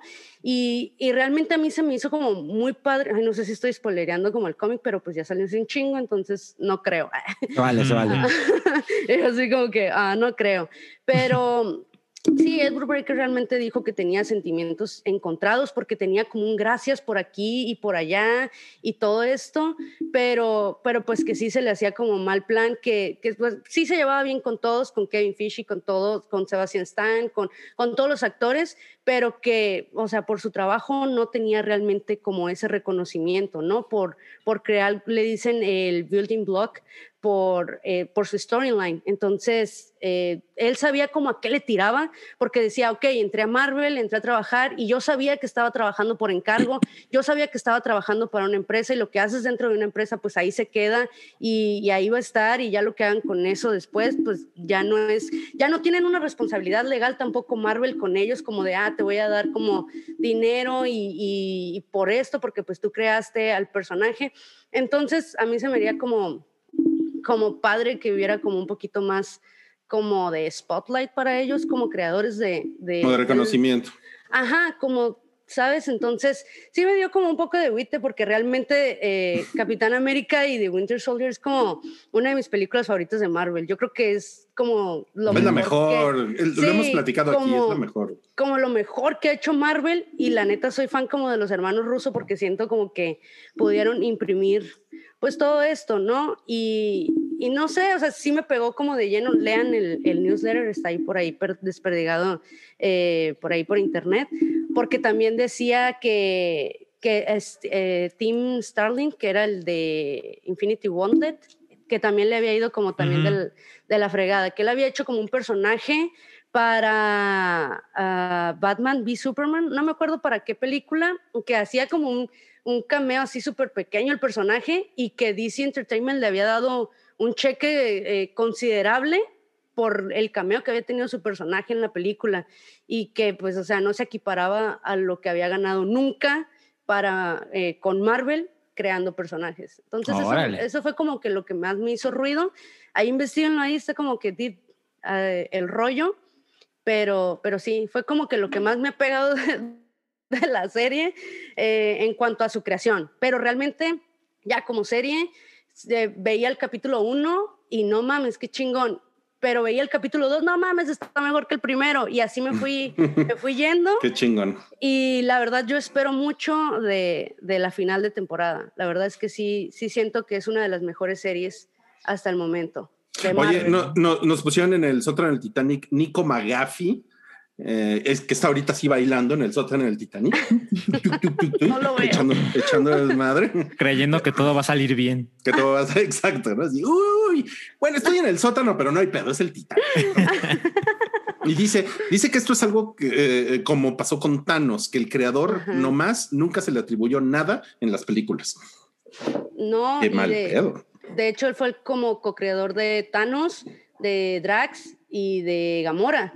Entonces, él fue como que, güey, ¿qué pedo? ¿Me vas a dar como, como algo por, por mi, mi retribución o algo? No, nada, fue como de completamente ignorados. Y, y DC Entertainment se caracteriza por ser no todo lo contrario, porque también tienes como sus pedos por ahí, pero que sí le dieron a, de precisamente al creador, al co-creador de Thanos, como un chequezote, ¿no? Por ese personaje, Kiji Beast, creo que se llama, que creo que ni siquiera mencionan su nombre, ni se parecía mucho al personaje que él había creado, pero de todas maneras Disney Entertainment le dijo, mira, ten, ahí te va para tus caguamas, y que pues sí fue como un cheque pues, pues considerable, ¿no? Entonces... Eh, y llegó a pues Naya y le dijo, me da tanto coraje ver Sí, o sea, pues de hecho también leía por ahí porque Terry Moore es como uno de mis escritores este, también favoritos de cómics y el vato es como que yo escribo, yo dibujo y yo me publico. Entonces, algo que él decía era como que, pues yo soy independiente, 20 años independiente antes de que, el, de que el movimiento se hiciera popular, bien hipster el vato, ¿no? Pero bueno, ah, y pues yo, pues estoy como en todo este, este, este movimiento del self-publishing por lo mismo, porque no estoy obligado en ningún momento a modificar mis historias, mis historias salen tal y como yo las estoy imaginando aquí, mis personajes, eh, mis plot twists, todo lo que yo quiera sale y, y pues cuando es, se es independiente, pues yo creo que se tiene como pues esa ventaja, ¿no? Aparte de que todo lo que ganes de tu obra, pues va a ser para ti. Y al contrario de los que trabajan para Marvel, para DC, pues ahí sí, pues se pasan como a chingar, como quien dice, porque pues todo lo que crean y eso, pues se lo quedan ellos. Sí, pues es que, o sea, los contratos que firman incluso vienen estipuladas cosas así, ¿no? Que son culeras, pero al principio te dejas apantallar, ¿no? Por ese tipo de contratos y ya después que empiezas a, no, pues debe haberlo hecho mejor, ¿no? Sí, claro. Sí. Oye, no, está, cabrón. Oye, mira, ya te puso Sam, nuestra Sam te puso eh, en el super chat, hola Cop Reader, ya te amo. ah, yo también. creo que sí sé quién eres. creo que sí. Creo que sí te he visto en la hype. bien, bien. Qué chingón, qué chingón. Daniel Lara en el superchat dice: Los veo en la repetición, los TQM. Y también Josh Rocco nos puso: Si ya pasó más de un año, no es spoiler, los TQM. ya pasó un chingo más ¿Quién de sabe, un año. ¿Quién sabe? ¿Quién sabe? ¿Quién sabe? Ya pasó más de un año, así que yo creo que no, no hay pedo. O sea, pero por ejemplo, si ustedes se encuentran en esta situación, imagínense que están con una persona que tiene 18 años y, que, y que nunca ha visto, no sé. Eh, sexto sentido. El sexto sentido, ¿no? Ay, no, es que ese es un plot twist. Ese es un spoiler. Es que ese sí es un spoiler. Y llega el tío pasado de Lance y le dice, ah, estaba muerto toda la película. El tío Salchi. No, pero, pero pues es que no, eh, realmente así es como funciona la, cultura, ¿no? O sea, yo cuando vi Psycho ya sabía qué pasaba, ¿no? yo también. Sí. O sea, no puedes pero no, pero no, eso. Pero no necesariamente, y, eso tampoco, eh, tampoco excluye que tu tío sea un pasado de lanza. O sea, sí, pero. Depende. Si lo haces por chingar, entonces ahí sí te pasa. O sea, por ejemplo, siento que el plot twist del planeta de los simios es una cosa que todo mundo sabe, aunque no hayas visto la película. Y la película no se va al carajo si ya sabes de qué la revelación, ¿no? O sea, mm. tiene otras virtudes. Pero si puedes evitar estropearle estas historias a alguien, deberías intentarlo cada vez que puedas. Simón, de acuerdo. Es como Darth Vader, ¿no? Que mucha gente todavía, hasta la fecha, no sabe que es papá de, de, de, Luke y es como que... Oh, no, spoiler. Oh, spoiler. ¿Es, papá de Loki? es papá del güerito. ¿No sabían? Entonces, porque me dicen, es que yo nunca en mi vida he visto Star Wars. Y neto, no saben. No saben. Es como yo ahorita apenas estoy leyendo Harry Potter y apenas estoy viendo las películas. No por mamona, sino porque el neta nunca se me había dado como bien la oportunidad. Mm. Ah, pues te voy a dar un, spoiler de Harry Potter. Frodo echa el anillo. y yo te voy a decir otro spoiler de Harry Potter. El malo no tiene nariz. Ahorita voy el libro 4. Bueno, el libro 4 y la neta sí me está gustando un chingo, así que por favor no me digan nada. Mira nada más, te está poniendo Yeudiel Ortega en el super chat, que viva Roald Dahl, gran, gran invitada, mira nada más. Escuchó mi podcast. eso, es, eso es una referencia a tu, a, tu Instagram, definitivamente. Oye, tenemos muchos superchats que no hemos Sí, tenemos, tenemos muchos por acá y a ver, a ver, vámonos, vámonos, vámonos a ver, en orden, ¿no? Perdón que te interrumpa, Rui, pero es que se nos pasó un superchat desde el primerito. El, primer, el primerito. Y dice, un abrazo equipo del hype de Fernando R. Ah, sí, no, pero es que lo estábamos guardando, acuérdate. Ah, ok, ok, ok. Acuérdate, acuérdate. Sí, ese, ponle, un, ponle una tachuela ahí. Eh, porque Salchi andaba presumiendo en sus Instagram stories que fue que fue a la, a la cinetuerca. Entonces, ahorita nos va a contar que fue a ver a la cinetuerca. Bien, bien, bien. Bueno, dice acá, em, a ver, según yo, José González fue el que quedó primero que quedó pendiente, ¿no? Ah, a, ver, Joaquín, si, si, no, no, no, no, sí, tienes razón, José González. Sí. Ok, porque así le dieron otro minuto, entonces ella lo había hecho. Luego José González, saludos al Topillo, con quien fue a un concierto de mole crudo, donde el mamador cantante de Panda, o sea, José Madero, hablaba sin parar. Lo empujamos para tirarle su drink. Yo no entiendo por qué la banda va a conciertos y está platicando, güey. Pues va, quédense en su pinche casa. Eso Cloud sí, eso sí. 0001. Sí. Igual al cine. Es como, señor, Sí. cállese. Sí. Bueno, no, en en el cine es peor, es peor. Sí, Sí. ahí es peor. Peor. Eh, Cloud nos dice, Lady Sid, ¿qué te parece el rumor del nuevo Uncharted?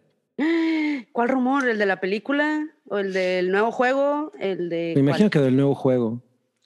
Ay, ese no me he metido como bien a, a investigarlo, pero la neta es que creo que así deberían de dejarlo. No, no creo que como que sea buena idea hacer otro. Déjenlo en paz. Después Sí, del 4 ya, mejor. Sí, después Así. del 4 ya lloré suficiente, ya, bye. Sí, Híjole, yo, le- yo, yo les voy a decir un, un secreto sucio. Cuando, cuando me compré mi, Careful. mi, Play- mi PlayStation. A ver, espérame. ¿En cuál PlayStation van ahorita? En el 5. En el el 5 que 4. cuando, cuando me compré el 4, ven- Ajá. venía un Uncharted. Ajá. Y, y todavía lo, lo tengo ahí en, en mi cuarto eh, con sus papel celofán. Ah, espera. Pero yo creo que es el de la trilogía, ¿no? Remasterizada. vienen los tres. No sabes. Yo, yo, yo solo vi que hay un güey así en la portada. Híjole, te los recomiendo, ¿eh? Sobre todo el 2. Nunca, nunca, nunca lo abrí, ¿eh? Nunca lo abrí. El Lo 2 es el mejor de los primeros tres. Sí, el Ah. 2, ajá, sí. Ok, siguiente super chat, Cabri. ah, Juan Ferrusca. Uf. oh, fue Ferrusca. Juan Un salchiminuto con su opinión de la Superliga. A ver, me voy a dar prisa porque. A ver, tú- pues es un minuto. No, es un salchiminuto. Es un No, no, no, salchiminuto. aún no empieza Rui, espera, espera. Quiero, quiero avisar que me voy a tomar más en serio los 60 segundos, ¿no? Entonces, Eso, creo que chido. podemos partir de ahí. Ahora, empieza en este instante. La verdad es que es una cosa increíblemente buga, perdón para los demás que se van a aburrir, pero lo de la Superliga sí desató muchos, muchas discusiones válidas de cómo es el negocio del fútbol, fútbol europeo, la FIFA, la UEFA, los clubes, qué está pasando con esto. Y como solo tengo unos segundos, creo que puedo decir que yo estaba en su mayoría en contra de la, de la creación de la Superliga y me parece que lo básico es, no me parece justo que 12 equipos se autonombren los mejores 12 equipos del planeta y que de esta competencia nadie nunca nos va a sacar, porque eso es antideportivo. Podría Eh, extenderme, pero no hay tiempo. Eres, eres, en el fondo eres un FIFA, ¿ves? ¿Te das, te das cuenta? No mames. Qué cabrón, ¿no? Me, o sea, me hago el interesante con no, cine turco, Cine David turco. Lynch, pero, pero le meto al, al Barcelona contra Real Madrid. Cine, cine yutu- yuturmaca. bueno, a ver, yo quiero, eh, quiero leer el, el- el- el siguiente superchat. Eh, es, es muy interesante. Es una, es una dinámica que tiene muchos años sucediendo en el hype y es ¿con quién te bañarías? Es una, es una pregunta muy simple y es...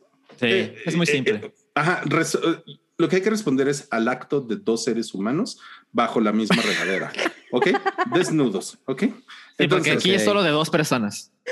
Sí, no, no, no son baños de más de dos, no, no hay espacio. Ok, Sí. entonces nos pregunta Marisol en el super chat, ¿con quién se Ujú. bañarían? ¿Con Bucky, con Falcon o con Semo?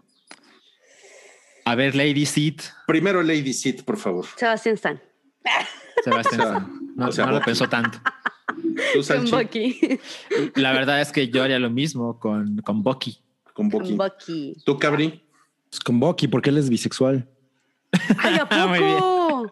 Eso no me Pues lo hay, un, hay una pista en, en, el, en el primer episodio en el que menciona algo, eh, una cosilla sobre Tinder que únicamente podrías saber si eres, bueno, le entras también a los hombres. Mm, Ay, no mames. La no mames. referencia oculta. Tenemos Es la Easter referencia eggs oculta. ahora en el, en el Tenemos un Sí. Easter egg Eh. LGBT en The Winter Soldier, damas y caballeros. Muy bien. Así es. Y, ok. Pues falta Rui. Tú, Rui.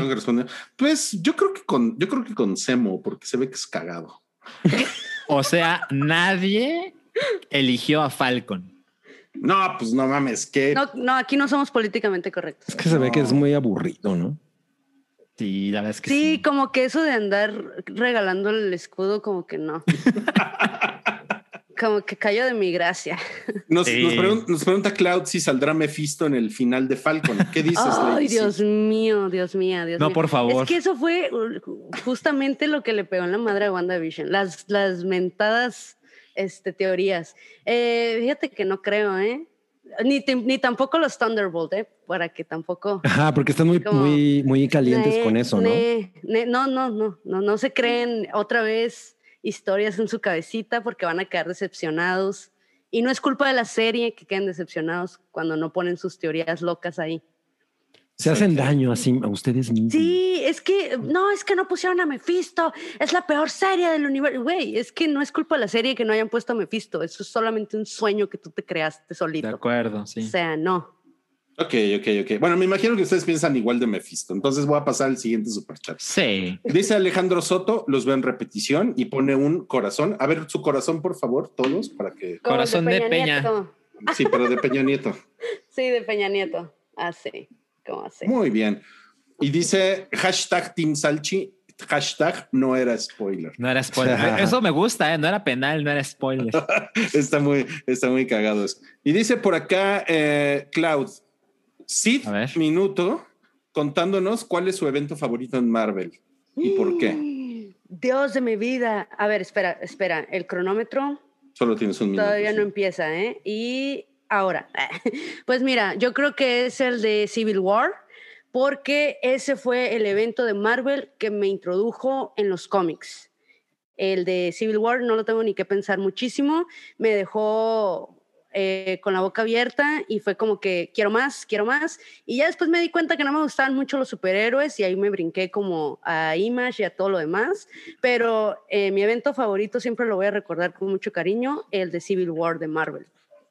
Ahí está. Hasta aquí mi reporte. Está muy, muy bonito eso. Y también está bonito que, que cada vez que terminas un Sith minuto digas hasta aquí mi reporte. Sí, es una, linda costumbre.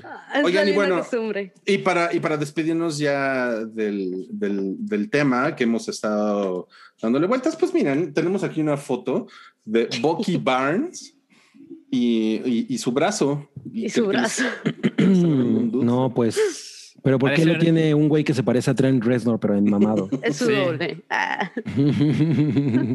Parecen unos, unos empresarios de juguetes sexuales, ¿no? Sí, ¿no? Que, que van a ir comiendo la obra. Van a ir a, Shark Tank. Iba a decir una estupidez. Qué bueno. Dila, dila, dila. No, es el no, dila, dila, dila, No, ya no me acuerdo. que la diga. Que la No, no, no, claro que no. sí, no la vamos a presionar. Ah, está, bien, está bien. Si no, si, no quieres, si no quieres decir tonterías. No, qué bueno que no se me salió.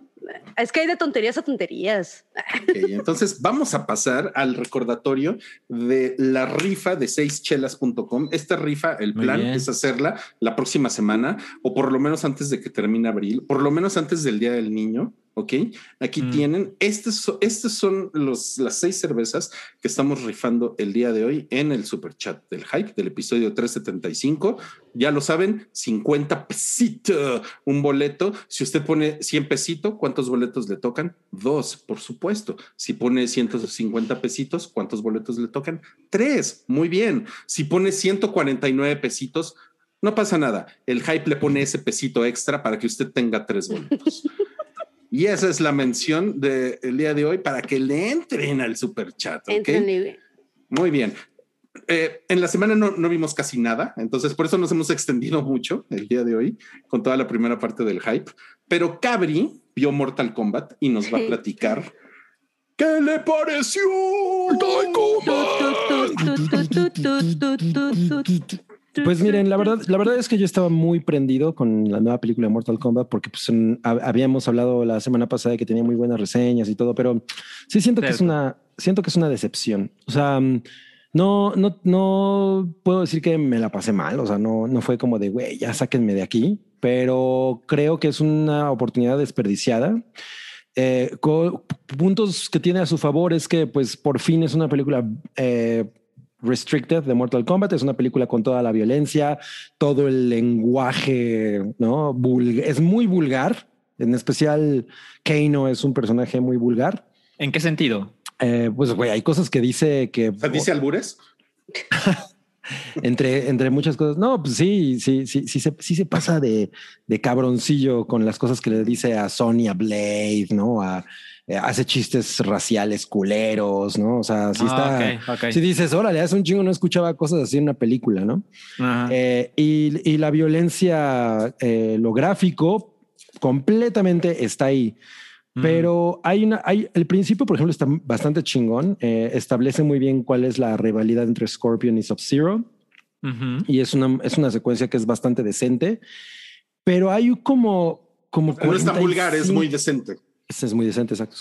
Qué bueno. Pero hay como 40, 40, 45 minutos en los que neta no pasa nada. Es un chingo. Es un chingo. O sea, sí pasan, hay peleas. O sea, no me refiero a que no hay eh, situaciones de acción. La pantalla negra. Negra, ¿no? Pero, pero, pero se sienten completamente irrelevantes. Y, y el gran pedo es que en realidad la película es como un calentamiento para la, para me imagino una serie de, de películas de mm. Mortal Kombat.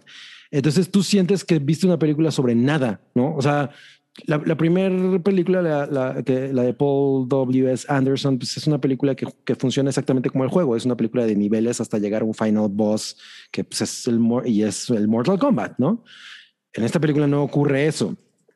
Entonces, si, si están esperando a que pase, eh, es que, güey, no quiero, ya saben, el, caer en el problema de los spoilers, pero si están esperando a que eso ocurra, o olvídenlo, es un setup. Es una película de setup. Dale, qué mal pedo. Entonces se siente como, o sea, como que sales y te quedas así como, pues es un tráiler extendido. Es prácticamente un tráiler. Ajá. Exacto. Ah, sí, es, esa parte es muy decepcionante. Y yo sí siento que, que hay otra, hay no, no me metí a investigar porque digo, tampoco requiere demasiada pasión esa película, pero se siente como si las secuencias de acción fueran, hubieran sido dirigidas por diferentes personas o coreógrafos o yo qué sé, porque hay unas que están muy chingonas y dices, güey, si esto es el principio, no mames, después se va a poner poca madre. Y hay otras que dices, neta, no mames, no, eso está muy terrible. Entonces hay eh, definitivamente hay oportunidades desperdiciadas, eh, hay villanos completamente desperdiciados, eh, así que dices, güey, ya se acabó, no mames. Eh, y los efectos no son, no siempre soy chingones, pero hay unos que están muy chingones. Todo lo que vimos, por ejemplo, de Sub-Zero congelando, eso está poca madre, ¿no? O sea, eso sí dices, güey, qué Sí le metieron varo ahí. Pero A, no vale nada la pena verla en IMAX. No es una película para IMAX. Yo la fui a ver a IMAX porque es una pantalla que me gusta un chingo, pero no, no tiene nada. O sea, no es Godzilla contra King Kong, que ahí sí vas a ver el maldito espectáculo y eso se ve, está hecho para eso, ¿no? Aquí no tiene ningún sentido. Eh, están muy, digamos que los actores que pusieron para los personajes están muy bien, excepto Liu Kang. No mames, qué pena ver ese cabrón. O sea, no sé si es una cosa como campi a fuerza, pero se siente como que no es así, ¿no? O sea, como que él sí es en serio, ¿no? O sea, no sé. Eh, entonces ese efecto es terrible porque a mí me daba mucha pena ver a ese güey haciendo la de Liu Kang. Pero pues es, lo que es. Yo sí siento que, que, pudo haber dado más. La película pudo haber sido mucho, o sea, ser turbonaca como rápido y furioso, ¿no? Y ya admitir, soy, yo soy una nacada y estoy aquí para hacer una película naca, pero, pero siento que no, no cuaja del todo. O sea, no me arrepiento de haberla visto. Me la pasé chido en algunas, en algunos momentos. Ayer, eh, no, sí, fue ayer anterior que estaba platicando yo con Chocomiao de güey. Yo sí estaba esperando Fatalities así, por ejemplo, Sindel, ¿no? O sea, que de un grito le arranque la piel a un cabrón y ver eso. O sea, ya estamos en el momento en el que podemos hacer eso. No salen ese tipo de fatalities. Entonces, no sé, como les digo, es, como el calentamiento para lo que ven, para lo que venga. Esperemos que lo que venga sea mucho más Mortal Kombat. Ok, muchas gracias. Pobre Cabri. Gracias, Cabri. Se ve que, se ve que, le, se ve que le sufriste. Un poco, eh, un poco. Y bueno, vamos a pasar, si, le, si ustedes les parece, está bien, vamos a pasar a la siguiente sección del hype. Nos queda, pues la verdad es que ya cubrimos bastante territorio de este podcast. Entonces ya, lo que sigue, miren, ya nada más es embajadita, ¿ok? Platiquemos rápidamente de los Oscar porque no, porque no lo, no lo tenía Toby contemplado en la, en la escaleta, pero de repente se dio cuenta, ¡Ah! el domingo son los Oscar, pero pues es que los Oscar, los Oscar normalmente son en febrero, entonces... Se despertó todo crudo Toby a las 4 de la tarde, no sé. Entonces, bueno, eh, rápidamente, ¿Tienen algo de expectativas sobre los Oscars ustedes? Yo, siempre. Ajá. Yo lo veo cada año hace muchos años. Entonces, sí, sí, sí me aprende. Es que es como, o sea, al, final es el Super Bowl del mundo cinematográfico eh, pues, comercial, ¿no? O, Claro. Eh, y eso, pues, no, no deja de ser un evento entretenido, pero es un evento que ya no tiene ninguna validez, o sea, que no tiene ninguna validez como eh, de juicio, que, que, pues realmente tenga un peso que, en el que estén dándole premios a películas que lo merecen. O sea, ya no significa nada. Sí, y yo creo que durante mucho tiempo lo ha sido así, ¿no? Es una cosa de politiquería, de el momento tiene mucho que ver. Lo que estábamos platicando el otro día, por ejemplo, de Nomadland, ¿no? Que ahorita es la gran favorita, que yo creo que para ninguno de los que la, la, hemos visto en, el hype, decimos, güey, es la mejor de todas las películas que están nominadas a mejor película, pero probablemente es la que es más correcto que gane. O sea, es la que más tiene oportunidad de hacerlo porque favorece muchos, ah, eh, muchos gustos y muchas eh, situaciones y es un momento histórico en el que una película como esa tiene cierta relevancia. Entonces, no es que sea la mejor, pero es la que más habla por el momento en el que estamos.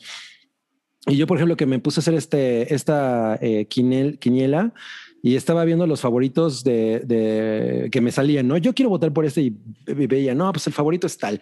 Y dice, güey, pues eso tiene que ver con pura corrección y, pues expectativas que no necesariamente son las actuaciones. O sea, por ejemplo, para mí, Riz Ahmed es el mejor actor del año. O sea, ese güey en Sound of Metal está espectacular.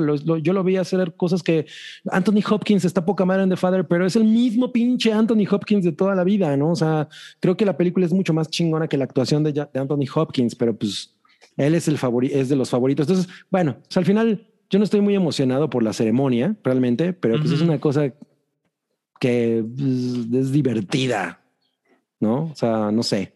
Y miren, para mí lo es. Y miren, yo, yo estoy llenando mi, mi quiniela ahorita mientras ustedes dicen cosas. Está muy cagado. O sea, por ejemplo, em, ah, en, las mujeres, pues yo hubiera votado por la de, de supporting actress, la chica de Borat, ¿no? Porque pues ella es una cosa como muy fresca. Justo, María Bacalova. María exacto. Y no me acuerdo quién es la que está como que, que lleva la Amanda Seyfried, ¿no? Por Mank. Ah, que bueno, yo no la he visto y no sé si Amanda Seyfried está increíble ahí. Por ejemplo, ahí está Olivia Colman por The Father, que pues a mí me parece que no es la cosa más espectacular Olivia Colman. Que ha hecho, no, para nada. O sea, ella está poca madre en The Favorite, por ejemplo. O sea, yo a, a, ese papel sí hubiera dicho, no mames, Olivia Colman ahí está increíble. Aquí los, aquí la película es muy maravillosa y todo, pero no es que ninguno de los dos esté por encima de otras cosas que han hecho y en realidad dan, dan actuaciones que pues tú estás totalmente esperando de ellos, ¿no? O sea, no, no me parece nada súper relevante. Es como que tuviéramos muchas opciones tampoco, ¿no? Muchas producciones pararon por lo del bicho, entonces. También. Como que muchas quedaron terminadas. y me sorprende ver en Visual Effects a la Mulan, porque realmente siento y es la favorita. no es como su fuerte. Exacto. No, tuvo como que buenos efectos en, o sea, en lo personal, así que no sé por qué demonios está nominada. A mí, por ejemplo, me gustó... que la pusieron porque no hay más. Pues, pues, quién sabe, porque por ejemplo, Love and Monsters, a mí me parece que los efectos, los, los efectos están bastante decentes, son muy chingones. Pero pues sí, también no es como una un visual effects feast, ¿no? O sea, yo, yo, creo que lo que pasa justo en esa categoría es ante la ausencia de blockbusters tradicionales, que son las películas que por lo general destacan en esta categoría y solo en esta categoría. Eh, es una, eso es una muestra del año de la pandemia. Que hay, o sea, en, este, en esta categoría puede haber estado Black Widow, por ejemplo, que no se estrenó. Claro. Ah, sí. Y como esa clase de cine sufrió mucho el año pasado, pues las, nominadas nos quedan estas. Pues sí, es como ahí está tu peor es nada. Y en la categoría de infantiles, pues ya sabemos quién va a ganar. O sea, Disney. be Onward, Be Sold. Y... No hay de otra. Soul es la favorita en animadas. en lo personal me gustó eh, Wolf, Walkers. Para mí Wolf Walkers es, la de las animadas la que tenía que haberse llevado, pues, ser la favorita, ¿no? Y la otra es como de Armand, creo, la de la ovejita esta, que tampoco mm. creo que obviamente se lleve absolutamente nada, pero definitivamente en las, en las categorías animadas, mi favorita es la de Wolf Walkers. Hasta casi lloraba cuando la vi. Sí, es muy, hermosa. Es muy bonita la animación, la música, la historia, todo está muy padre. Pero pues, de, ajá, o sea, ya voy con la idea de que obviamente se lo va a llevar Disney o Pixar. Que no me, disgustó, no me disgustó Onward, no me disgustó. De hecho, hasta lloré también, ¿no? Y tampoco. Yo, lloré más con Onward que con Soul, ¿eh? Ajá, sí, es que te despertó ahí como el factor nostalgia por mi hermano. Entonces, eso ahí ya como que te, te influye, ¿no? Influye, pero o sea, ya si te pones como objetivamente a analizarla, pues realmente no es nada nuevo bajo el sol, ¿no? Es como Full Metal Alchemist ahí, medio random con... ¿Podemos hacer un spoiler de Onward? No sé, que nos dé permiso Rui. No. Tiene más de un año. no, no es cierto. ¿Sí? Sí, claro que sí. ¿Ah, ya tiene más de un año? Sí. Ok, bueno, está bien. Está bien, hazlo. Es que el, el, final, o sea, el hecho de que realmente no, no se materialice eh, el papá, porque recuerdo que no se materializa, ¿no? No. Eso me pues, parece increíble. Sí. Eso, o sea, para mí fue, sí, fue como, o sea, selló completamente para mí mi fascinación por la película. Sí. O sea, si, si, se hubiera materializado, yo hubiera dicho, güey, no, qué chingada. Pero en le, le, da un, un, poder que a mis ojos es como mucho más valioso. Y, entre las noticias que, salieron en la semana, parece que los eh, las canciones de los Oscar, que eran como de, como de los momentos que la gente más esperaba, porque las iban intercalando a lo largo de la ceremonia, ahora las van a poner afuera de la ceremonia, las van a poner antes de la ceremonia. Es una edición rara. Es, es, una cosa medio rara, ¿no? Y, y por ahí vi que Laura Pausini estaba. Oh, es, es, de las nominadas, ¿no? Y es bueno, es, es, de las que va a cantar, ¿no? Y estaba así como que, ay, pobre Laura Pausini. Qué cabrón, ¿no? O sea, que mucho tiempo. Te nominan al Oscar y nadie te ve.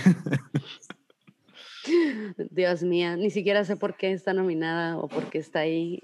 ¿Ella, ¿Ella qué hizo para estar nominada? Ahorita no recuerdo. Pues es que no había más salchicha. No, sí, sí. De hecho fue, a ver. No, no, es cierto, no sé. Estoy bien tonto. No recuerdo ahorita la película. No me acuerdo porque además yo hice un chiste al respecto. Y espérense. A ver, ok, okay. está bien. ¿Tú has tu, tu chiste. No, no, no. O sea, había hecho yo un chiste cuando me enteré de la nominación. Ah. Laura, ¿qué tal? Laura Pausini acaricia el Oscar. wow. Que van a estar ahí los... Pues, eh, me, gustaría que me llevaran la contraria, por, o bueno, bueno, que me, que me dijeran si estoy mal, pero yo siempre considero que Laura Pausini es una cantante súper mediocre, pero pues quién mm. sabe. Ah, órale. No, yo no creo que sea tan mediocre y de perdida tiene unas dos que tres canciones, más o menos. Pero obviamente no es como un artista que esté ahí en mi playlist, pero no se me hace que esté tan mala. Es una canción que se llama Lo Si, escrita por Diane Warren para la película La Vita davanti a sé o The Life Ahead. El, ah, el regreso de Sofía Loren. Claro, era eso. por eso dice. Ah, pues yo no le he visto. Pues mira, según, según la quiniela del New York Times, es la que va a ganar. Órale. Sí. según la quiniela del New York Times. Ah, pues Ok. Pues el hype ¿Cuál, es su, ¿Cuál, es su, canción súper famosa? Eh, de Laura de... ¿En general? Sí, la que es como su turbo éxito. O sea, la que todo el mundo siempre, se me olvida. One Hit Wonder. Ajá. Pues no es un One Hit Wonder, ¿no? Porque sí tiene varios, pero es así como. Bueno, sí, tiene varios, pero. Su turbo éxito. Eh, su Total Eclipse of the Heart. Se fue. Ah, esa. ah, ¿Y sabes cómo lo sé? Porque puse Laura Pausini y Google. Y salió. Es que por ejemplo eso, güey. Y salió ahí el algoritmo. Sí. Me parece súper, me parece súper desangelado cómo canta esa canción. Es así como, güey, no mames, ¿me quieres dormir? Yo creo que también tiene esta onda de europeos famosos en México, ¿no? Es que todo lo que no quieren como en Italia lo avientan a México. todo lo que no quieren en, en, Chile lo avientan a México. Y así. Y acá como que los apapachan. Entonces, todo lo que no quieren en otros países aquí caen. Sí, Qué chingón. Qué chingón. Dijiste los apapachan. Los apapachan. Me, me, encanta eso. Siento que el hype se está internacionalizando. Muy bien. Oigan, en el, en el, en el super chat dice aquí eh, José Álvarez, los descubrí hace poco. Genial podcast. Ah, ¿No había leído ese? Pero ¿saben qué? Son, son 100 pesos argentinos. O sea, nos están viendo. Oh. Nos están viendo en el cono sur, putos. Patagonia. Es que chingón. Sí. Dice Cloud, pero si Dragon Ball nos, acostumbró al spoiler, ¿es cierto? Sí. Eh, pero ¿a qué se refiere Cloud con eso? Porque a que los títulos tenían. De, ajá, de cada episodio te decía. Ah, Goku muere, solo queda una alternativa y no sé qué. Es como que, güey, ¿qué? ¿Cómo que se muere? Eso es cierto, eso es cierto. Ok, ok. Greg W dice sobre creadores. Deja 200 pesitos. Raro Eastern Egg, The Dark Knight. The Dark Knight. Joker discute con un rehén. Me recuerda a mi padre, odia a mi padre. El actor fue caracterizado como Bill Finger, creador del Joker y co-creador de Batman, poco reconocido. Ok. Ok. Eso fue un guiño muy meta. Sí, estuvo, estuvo muy meta. Joel, eh, Joel, ya, Joel, Bravo nos deja 50 pesitos y dice: Dejo 50 pesitos para que nos cuenten si han seguido viendo la serie animada de Invencible. Yo sí, voy al día. Yo ¿Sí? no. Yo estoy a punto de agarrarla y no lo he hecho. No mamen, está poca madre. Está poca madre, véanla. No, sí, sí, tengo pero, no le, pero, no le, pero no les quiero decir nada porque, porque es, es, muy sorprendente. Es muy sorprendente las cosas que van sucediendo. No, sí, la, lo tengo que ver. Alfredo GB nos le pregunta a Salchi si vio el demo limitado de Resident Evil Village. Saludos sí, a todos. Sí, es una cosa rara lo que hizo Capcom con el demo. ¿Tú lo jugaste, Sid? No, pero vi ah, cómo lo jugaban y entonces dije, ah, miren el tamaño de esa señora. Ajá, de Lady Dimitrescu. sí. Yo, yo, le entré porque adoro Resident Evil. Eh, amo mucho Resident Evil 7 y la, el 8 es, ya sé que suena obvio, pero en los videojuegos no es tanto, pero es una clara continuación del 7. Es en primera persona, mismo protagonista, etcétera. Y la verdad es que tenía mucha curiosidad porque yo tengo un PlayStation 4 no me he comprado el PlayStation 5. Entonces, ahora que, ahora que anunciaron que Resident Evil 8 también va a estar para Play 4, Xbox One y demás, dije, bueno, tengo curiosidad de cómo se va a ver en mi consola, ¿no? Porque en algún momento en un juego, este juego iba a ser solo para nueva generación o para actual generación, mejor dicho. Entonces lo descargué y fue una ventana reducida de horas, como de 8 horas. Y yo lo jugué el sábado como a las 8 de la noche. Y creo que a las 4 de la mañana, algo así, ya no estaba disponible. Entonces hay que poner atención, ¿no? Porque va a haber otro demo en las mismas circunstancias.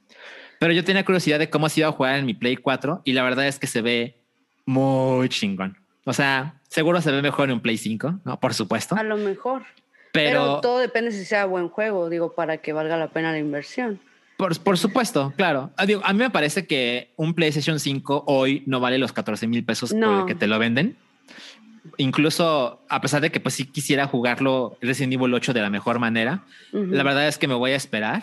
Pero, pero para la gente que solo tenga un Xbox One o un PlayStation 4 y que no sabía cómo se iba a jugar Resident Evil 8, se ve precioso y, y la verdad es que sí estoy contando los días. Sale el 7 de mayo, faltan unas cuantas semanas y me urge esa madre.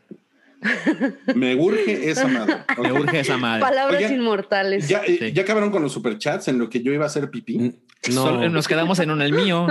Oh, que la chingada. A ver. Cloud dice: André, un mucho amor para Lady Sith del Dark Side. Eh, pues que Dios te bendiga, no, que, que Tulu te bendiga hoy, mañana y siempre. que la fuerza te acompañe. No, no es cierto, recibe de mí mucha paz, pero sobre todo mucho, mucho, mucha, macha, macha, macha, macha, macha, macha, macha, amor.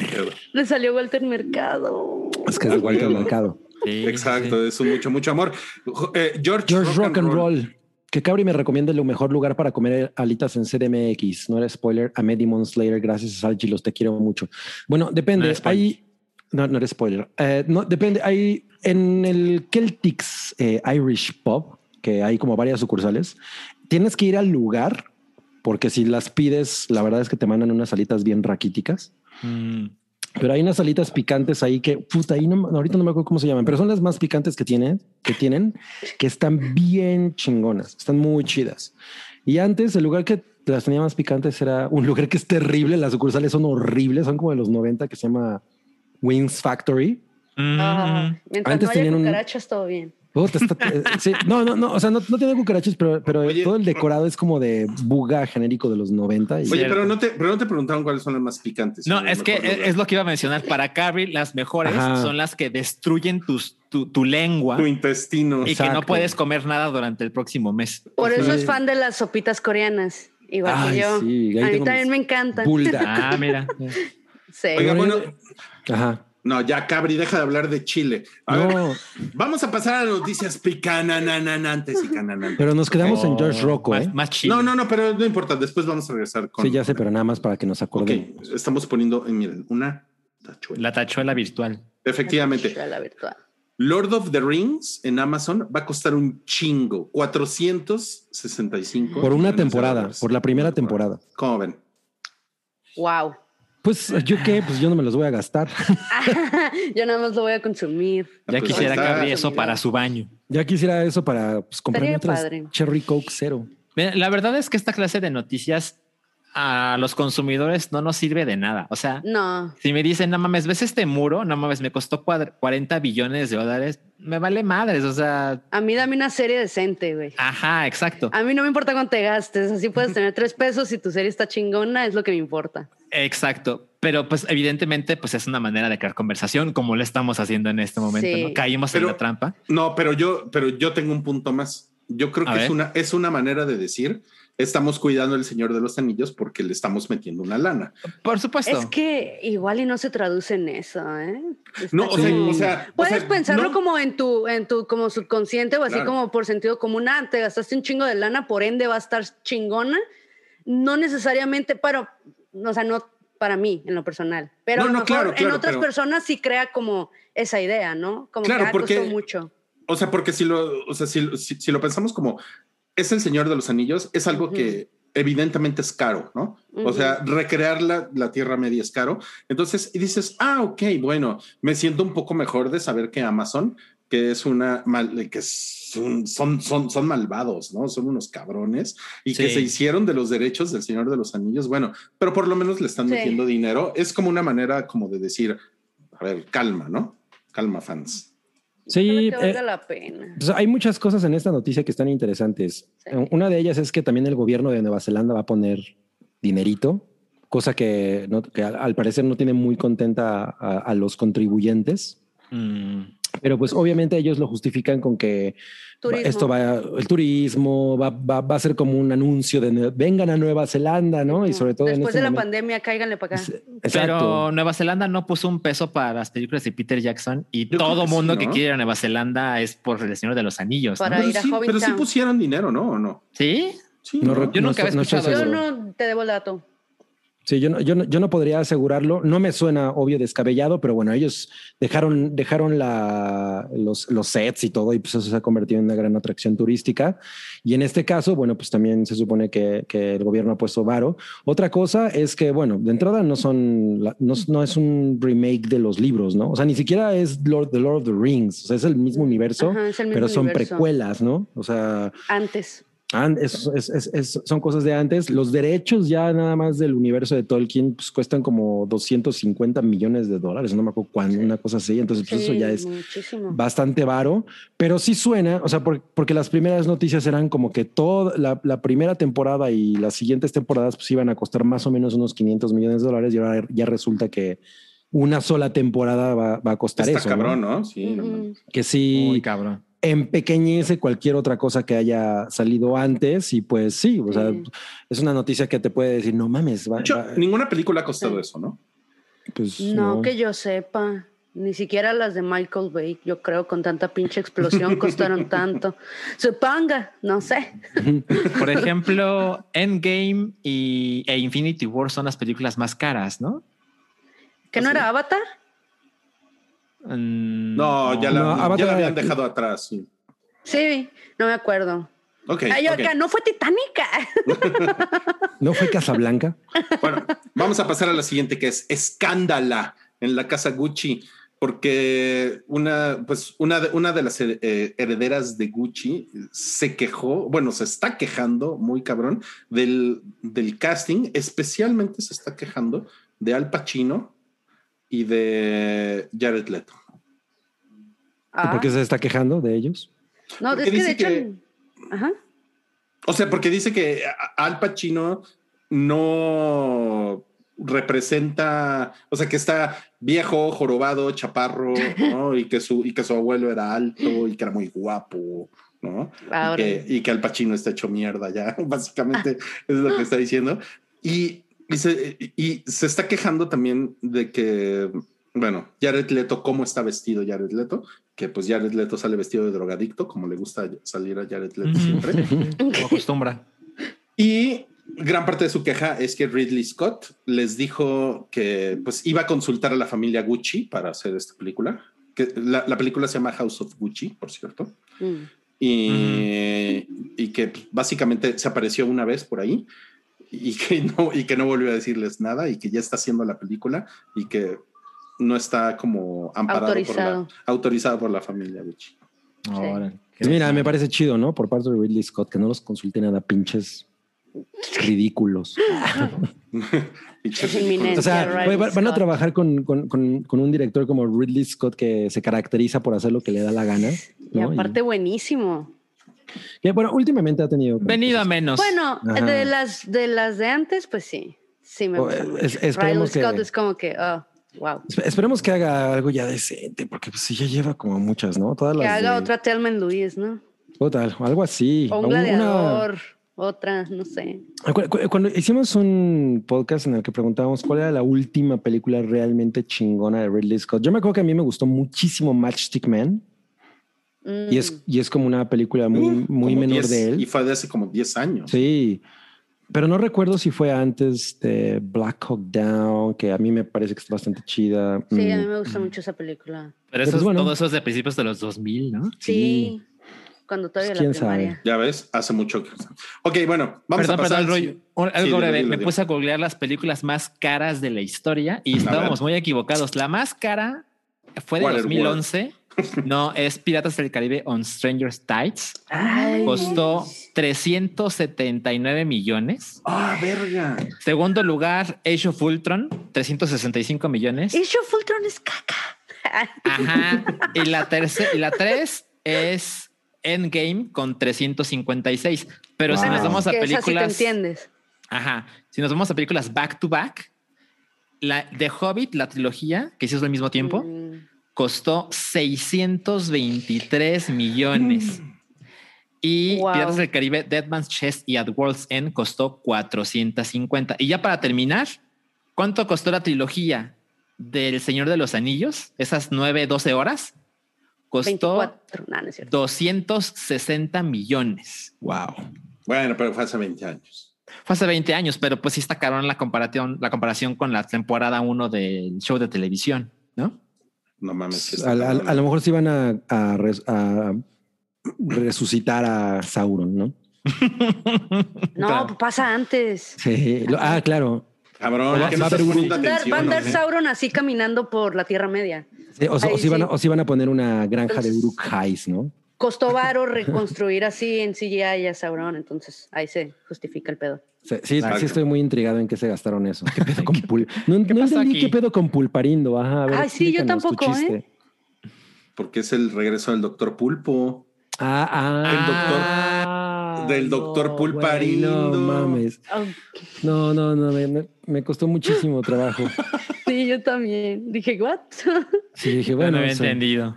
Qué chingón nos patrocina Pulparindo. Exacto. Pues mira, Alfred Molina ya, ya dijo que qué onda con en una, en una nota de Variety con el regreso del Doctor Pulpo en Spider-Man No Way Home. ¿Les, ¿Les prende que regrese el Doctor Pulpo? Pues es que ese güey lo hizo muy cabrón. Sí, pero no entiendo cómo no entiendo cómo lo van a meter. Digo, obviamente lo quiero ver, pero digo, ¿what? Pues el multiverso, ¿no? Sí, pero no me quiero hacer teorías locas como los fans de WandaVision. haces bueno, bien, haces bien. Me quiero esperar a que me digan de manera oficial qué pedo va a pasar con ese güey. Lo que dijo Alfred Molina, que ya dijo bastante y seguro el señor Mickey Mouse está fúrico, es que eh, el director de esta película le dijo a Alfred Molina, en este universo nadie realmente muere. Órale.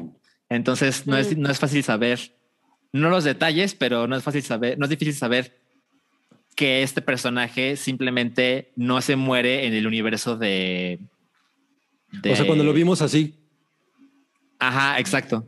¿Cómo se llama el nuevo Spider-Man? ¿Se murió? o sea, Gwen Stacy puede estar viva. Tom Holland. Exacto. Exacto. Gwen, Gwen Stacy nunca, nunca se Nunca se quebró el cuello, ¿no? Nunca se quebró el cuello. Ah, ok, me parece perfecto. Yo debo admitir que estoy muy enamorado de esa secuencia. Muy. Cada vez que eh, veo... Pero, o sea, de nuevo, cuando viste los avances y le viste como el saquito y las botitas, dijiste, ay, ya, Ya te van a matar, güey. E-, esa película es una chingadera. Es una chingadera, pero, es la muerte de Gwen Stacy, uff. no deja de ser lo máximo. Sí, sí, Increíble, sí. Eh, y bueno, pues Alfred Molina es lo máximo. Además, eh, nadie se va, se puede poner al tú por tú con Diego Rivera, ¿no? Y yo no. el viejo panzón. No, no, no. Más con el güey que dice, güey, patro you the idol. Solo Salman Hayek se le puede poner al pedo. Exacto, ah, exacto. Yo, yo estoy muy prendido con, con este Spider-Man. O sea, va a salir para. Es una película de Navidad, Rui.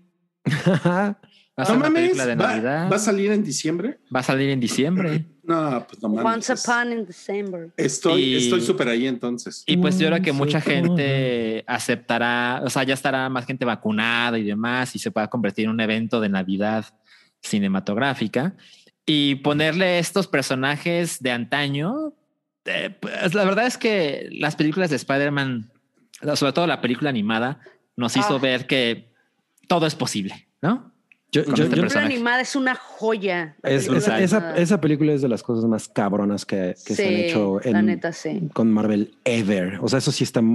Yo, yo no estaba esperando eso y sí salía así como no. algo que aprenderle, algo que aprenderle al universo animado de DC. Sí, está muy cabrón. Las películas animadas de DC son una chingonería. Si esto lo pudieran como transmitir en sus live action, eh, otra cosa les pintara a DC, la neta. Oye, mucho amor por Zack Snyder. Mm, yo tengo que, hacer un, tengo que hacer un paréntesis rapidísimo ahorita que les, les, tengo que decir que un definitivo lesser good de todo este desmadre de la pandemia es no tener que soportar cacos al lado de tu de la butaca masticando y hablando en voz alta, güey. Eso es cierto, ¿eh? No mames, es lo máximo. No, sí, ah, súper de acuerdo, ¿eh? El fin de semana fui a ver El Señor de los Anillos. Güey, qué cosa tan chingona. Soy, muy fan, soy muy fan. ¿El, fin de semana fuiste a ver El Señor de los Anillos? Sí. ¿Las tres? Y las acababa de ver, ¿eh? O sea, las acababa de ver aquí. Ajá, pero dije, no mames que van a estar en el cine. Y obviamente tenía que ir a verlas. Entonces, no había ido al cine. tenía más del año sin ir al cine. Mm. Entonces, creo que la última que vi fue la de 1917 o la de Suicide Squad. Una de las dos fue la última que vi ya no regresé. Entonces, sí fue como toda una experiencia que me dijeran, no hay nachos, no hay palomitas, tampoco hay esto, tampoco el otro. Pero ¿a poco en serio no había? Porque aquí, aquí y luego me dijeron, ah, tampoco hay boletos este, conmemorativos ¿eh? de, los normales. Y yo, ah, ¿hasta qué chingados vine? Pero sí, llegué y nadie. La sala para mí solita y así como que, wow. Qué, qué, cagado, porque yo, yo fui a ver Godzilla contra el chango y, y fui el único güey en mi sala. Y si no, ¿había, ¿había puras mujeres? Eh, era la única persona en la sala. No, yo por eso no me arriesgaba. Fue, un cine de. El Señor de los Anillos. Rui fue un cine de lesbianas en la Ciudad de México. el cine Diana. bueno. No, sí. Oigan, miren, nos está poniendo acá en el sótano del Titanic Abraham Hernández. Si quieren recrear la Tierra Media del Señor de los Anillos, que vengan a Ecatepec. Hay cada tolvanera que es post-apocalíptico. Qué pedo. Ok. ¿Qué pedo con Ecatepec? Ok, bueno, vamos a pasar. Esta ya es nuestra última nota del día. Que, oh. y, es, y es, una, es una noticia que ya se venía cocinando desde hace tiempo, que es el live action ah. de One Punch Man. Pero, ah, o sea, ya tiene varios meses que esto está circulando por ahí, pero ahora, al parecer, ya es un hecho, ya es un hecho que One, Punch Man, eh, Sony está trabajando una, eh, una película live action. ¿Y cómo los hace sentir eso? Pues mira, el anime me pareció algo de lo más chingón. Había tenido un bloqueo de anime durante mucho tiempo, que nada más Jojo había despertado como de nuevo y One Punch Man. Entonces fue como que Jojo y One Punch Man me regresaron como a la industria del anime. Como que no me había gustado absolutamente nada de lo que habían estrenado y ver como One Punch Man y el, y el desde que, no, desde el opening es como que no mames, esto va a estar bien épico. Y sí, sí, está súper chingón. O sea, el vato así como que, ay, no, estoy súper eh, frustrado porque pues no manches, o sea, de un chingazo me chingo a todos y no tengo motivación. Y, y pero, o sea, todo ese rollo, no sé cómo lo van a trasladar a, live action, porque después de ver la adaptación que hizo Netflix, Netflix de Death Note, dijo, oh my God, por favor, no, la vayan a cagar. Y entonces sí es como que muy, no sé, no sé o sea, sí es preocupante. Claro, es como un volado, ¿no? Sí. Sí, estoy muy de acuerdo. La verdad, sí. Cabri, ¿tú no has visto? No, no lo he visto. Mm, yo creo que te podría gustar. No, yo, yo sé, es esas cosas que tengo que ver, pero siempre me pongo a ver shows de comida. Sí, luego no hay ah, tiempo. Eh, la verdad es que me siento muy similar a Sid. O sea, One Punch Man es espectacular. La, primera temporada, que me parece que sigue en Netflix. Eh, Te la debo, la veo en Crunchyroll. Ah, claro, ahí también es una opción. Eh, es, es, una, es una historia increíble de qué pasaría si en este mundo muy similar al nuestro hay unas ligas de superhéroes y resulta que hay uno que lo pendejean porque no es parte de la organización, ¿no? Es como si hubiera un jugador de fútbol más cabrón que Cristiano Ronaldo y que Messi, pero no juega en ningún equipo. Híjole, ya empezaste de FIFA otra vez. Ya lo subestiman y lo pendejean. Lo pendejean, exacto. Y, y, él tiene el dilema, que es un dilema que yo, yo cuando me enteré de la sinopsis dije, ¿cómo haces una serie de eso? O sea, como que haces un episodio o dos, ¿no? Y la historia de este personaje es ningún villano le aguanta más de un golpe. Y yo dije, ok, ¿cómo, cómo, cómo eso va a ser divertido y emocionante más de dos, más de una hora, no? Y lo logran. Y, completamente lo logra. Y la idea de adaptar esto con personas de carne y hueso, ay, me suena, me suena muy complicado. Ahora, yo aún tengo la idea de que ahorita estamos como en la época de oro de los películas de superhéroes, ¿no? La tecnología ha hecho posible que vemos a Wolverine, Capitán América, eh, a quien se les ocurra, Thanos. Exacto, y es absolutamente creíble. Y yo creo que la siguiente frontera es películas de anime absolutamente fieles mm. al material original con presupuestos chingones y con tecnología que le haga ver bien, ¿no? O sea, pero, pero que las hagan en Hollywood, ¿no? Porque, eh, exacto. Pero los japoneses hacen sus live action, no les quedan bien. No, Absolutamente. no, no, ¿eh? hay algunos que sí, como la de Samurai X, este. Ah, ya, quedó como los más dramáticos. ¿no? Estuvo chingona y creo que por ahí Full Metal Alchemist, el live action que hicieron los japos también estuvo cool. Ok. Pero pues es que es muy difícil también que, que la, o sea, que los criterios gringos, ¿no? Adapten historias que luego su público. Es que pues, ponen, ponen a gente que no ha visto ni el pinche anime, ni, ni está familiarizado con el manga, ni nada, entonces está cabrón. Y, es una cosa que no, o sea, que no es como para todos los gringos, ¿no? O sea, y ellos obviamente pues lo van a whitewashear de, algún, de una manera u otra, porque lo que No todos gringos. Sí, como Ghost in the Shell como Ghost in the Shell, como guayguacharon ahí todo y no les resultó al final de, cuenta. Es como que, ok, está Mami Scarlett Johansson, pero pues. Pero Nomás por eso la vi, ¿eh? Que, ¿Saben qué creo que puede funcionar? Algo como Attack on Titan, que es inmensamente popular. que además tiene, tiene una, una, una, diferencia. Los nombres y la, el setting es muy europeo. Y siento que esto le puede ayudar a que el lado occidental del planeta diga, ah, sí puedo ver eso porque no son unos pinches chinos, ¿no? Y se llaman con nombres que podemos escribir, ¿no? Por en Romanji, por favor. Ajá, ahora que estoy viendo Demon Slayer, es increíble lo, lo japonés que son hasta los nombres, ¿no? O sea, el protagonista se llama Tanjiro. Eso seguramente mucha gente le hace, le hace un cortocircuito, pero siento que Attack on Titan, o sea, yo sé que está incorrecto que lo diga, pero como son blancos, y como son cosas muy europeas, con con las espadas japonesas y con estos monstruos gigantescos que son humanos a final al cabo. Sí, pero son como humanos medio genéricos, ¿no? Ajá, creo que eso como puede Laura ayudar. Bozo. de, cuatro metros. Exacto. Eso puede ayudar a que una adaptación gringa con un gran presupuesto y en manos de alguien como, no sé, Taika Waititi, que es un nerd popular con, con presupuestos gigantescos, puede hacer que esto funcione en, el mundo, no solo en este lado del planeta. Claro. Oigan, pues miren, está muy, está muy interesante lo que, lo que va a pasar con, con One Punch Man. Y entonces le encargamos a Toby que nos dijera, Toby, Toby, ¿qué, qué opciones tienes para un oh, casting?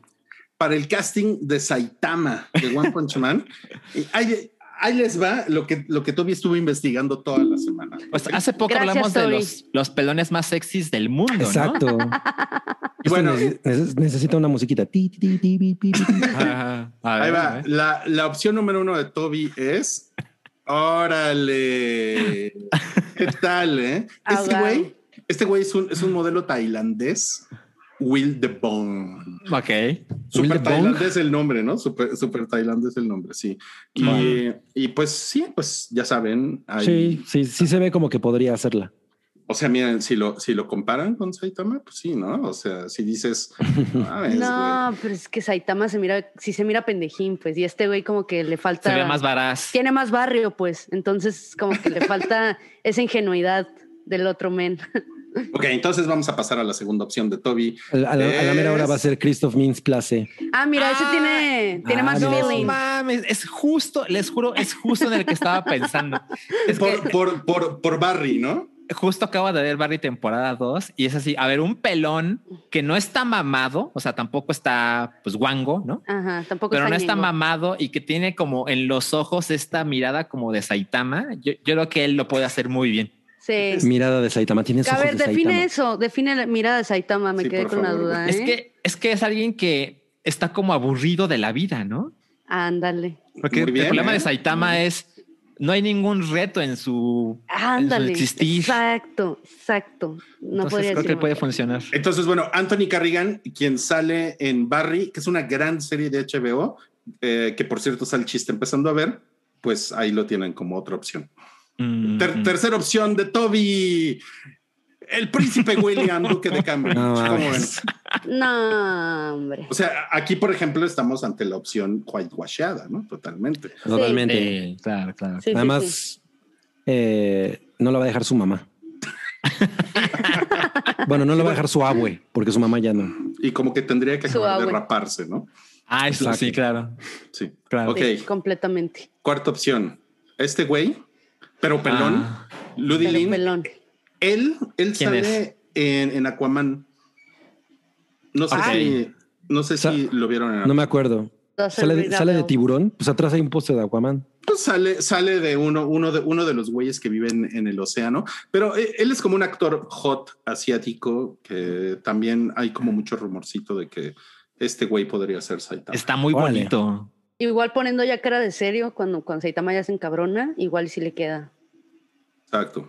Mm. Exacto. Y bueno, obviamente Toby, pues dijo, ¿por qué no? No, Jason no tiene cara de menso. no. no. ¿Verdad? Discúlpenme, pero perdónenme. La verdad, Toby, miren, tengo que decirles algo. Toby de repente me mandó un mensaje de WhatsApp y Toby no usa WhatsApp y me mandó un mensaje de WhatsApp y me dijo, y me dijo, esto va dedicado a Cabri porque, porque sé que Cabri muere por Jason. No, yo sí. Sí, sí, sí. ¿quién no? Yo sí le hacía la maldad a Jason Statham. No se quedó ahí Toby, miren nada más. Se encontró esto por ahí. ¿Cómo, verían a The Rock? No, está muy grande The Rock. pero se ve poca madre con esos ojos. El chiste de One Punch Man es que no te imaginas que sea tan fuerte. Ajá. Ya le ves con esos músculos y sientes que te parte tu madre. Entonces pierde como el factor sorpresa, pues. Claro, claro, claro. Y bueno, por supuesto, no nos podíamos quedar. ok, Muy bien. Ok, entonces, ¿cuál es la opción? ¿Cuál es la opción que les gusta más para que sea Saitama? Eh, para el segundo. Es cierto. El la segundo. Dos. la dos. La dos. La dos. la dos. Exacto. No mames. La tres, la tres. O sea, de plano, el, el, el, pelón que no, que no rompe ni un plato. Sí, yo creo que es parte del truco. Sí. Ok. Entonces... Sí, es como que, ah, mira, no sientes que te va a pasar nada y toma. Sí, le va, ¿eh? Sí, le va. Tu madre, sí, sí, sí. Además, justo, o sea, sí tiene características de, que destacan, ¿no? O sea. Y aparte, este se ve como que está pelón porque tenía mucho estrés, pues, como Saitama. Ajá, exacto, sí. Bueno, pues ahí lo tienen. El, el hype predice cosas.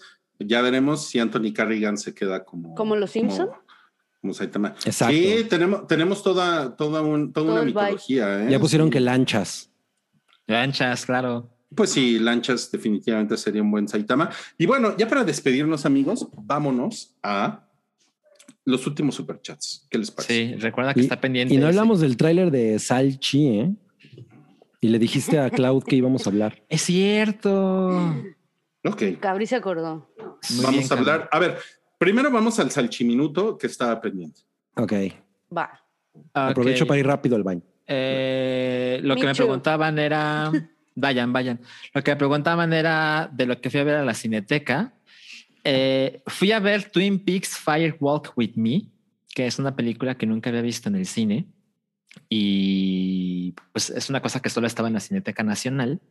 Y ya tenía rato, según recuerdo, esa estaba antes de la pandemia y luego hubo una enorme pausa, pero ahora que regresó a la Cineteca siguieron con esas proyecciones. Y la verdad es que yo tenía muchas ganas de verla, no se había podido, pero me atreví y fue una experiencia muy espectacular. O sea, ¿nunca la habías visto? No se la había visto, pero nunca la había visto en el cine. Mm, qué chingón. Y, la verdad es que es súper envolvente. Eh, seguramente está remasterizada porque la calidad de la imagen era increíble.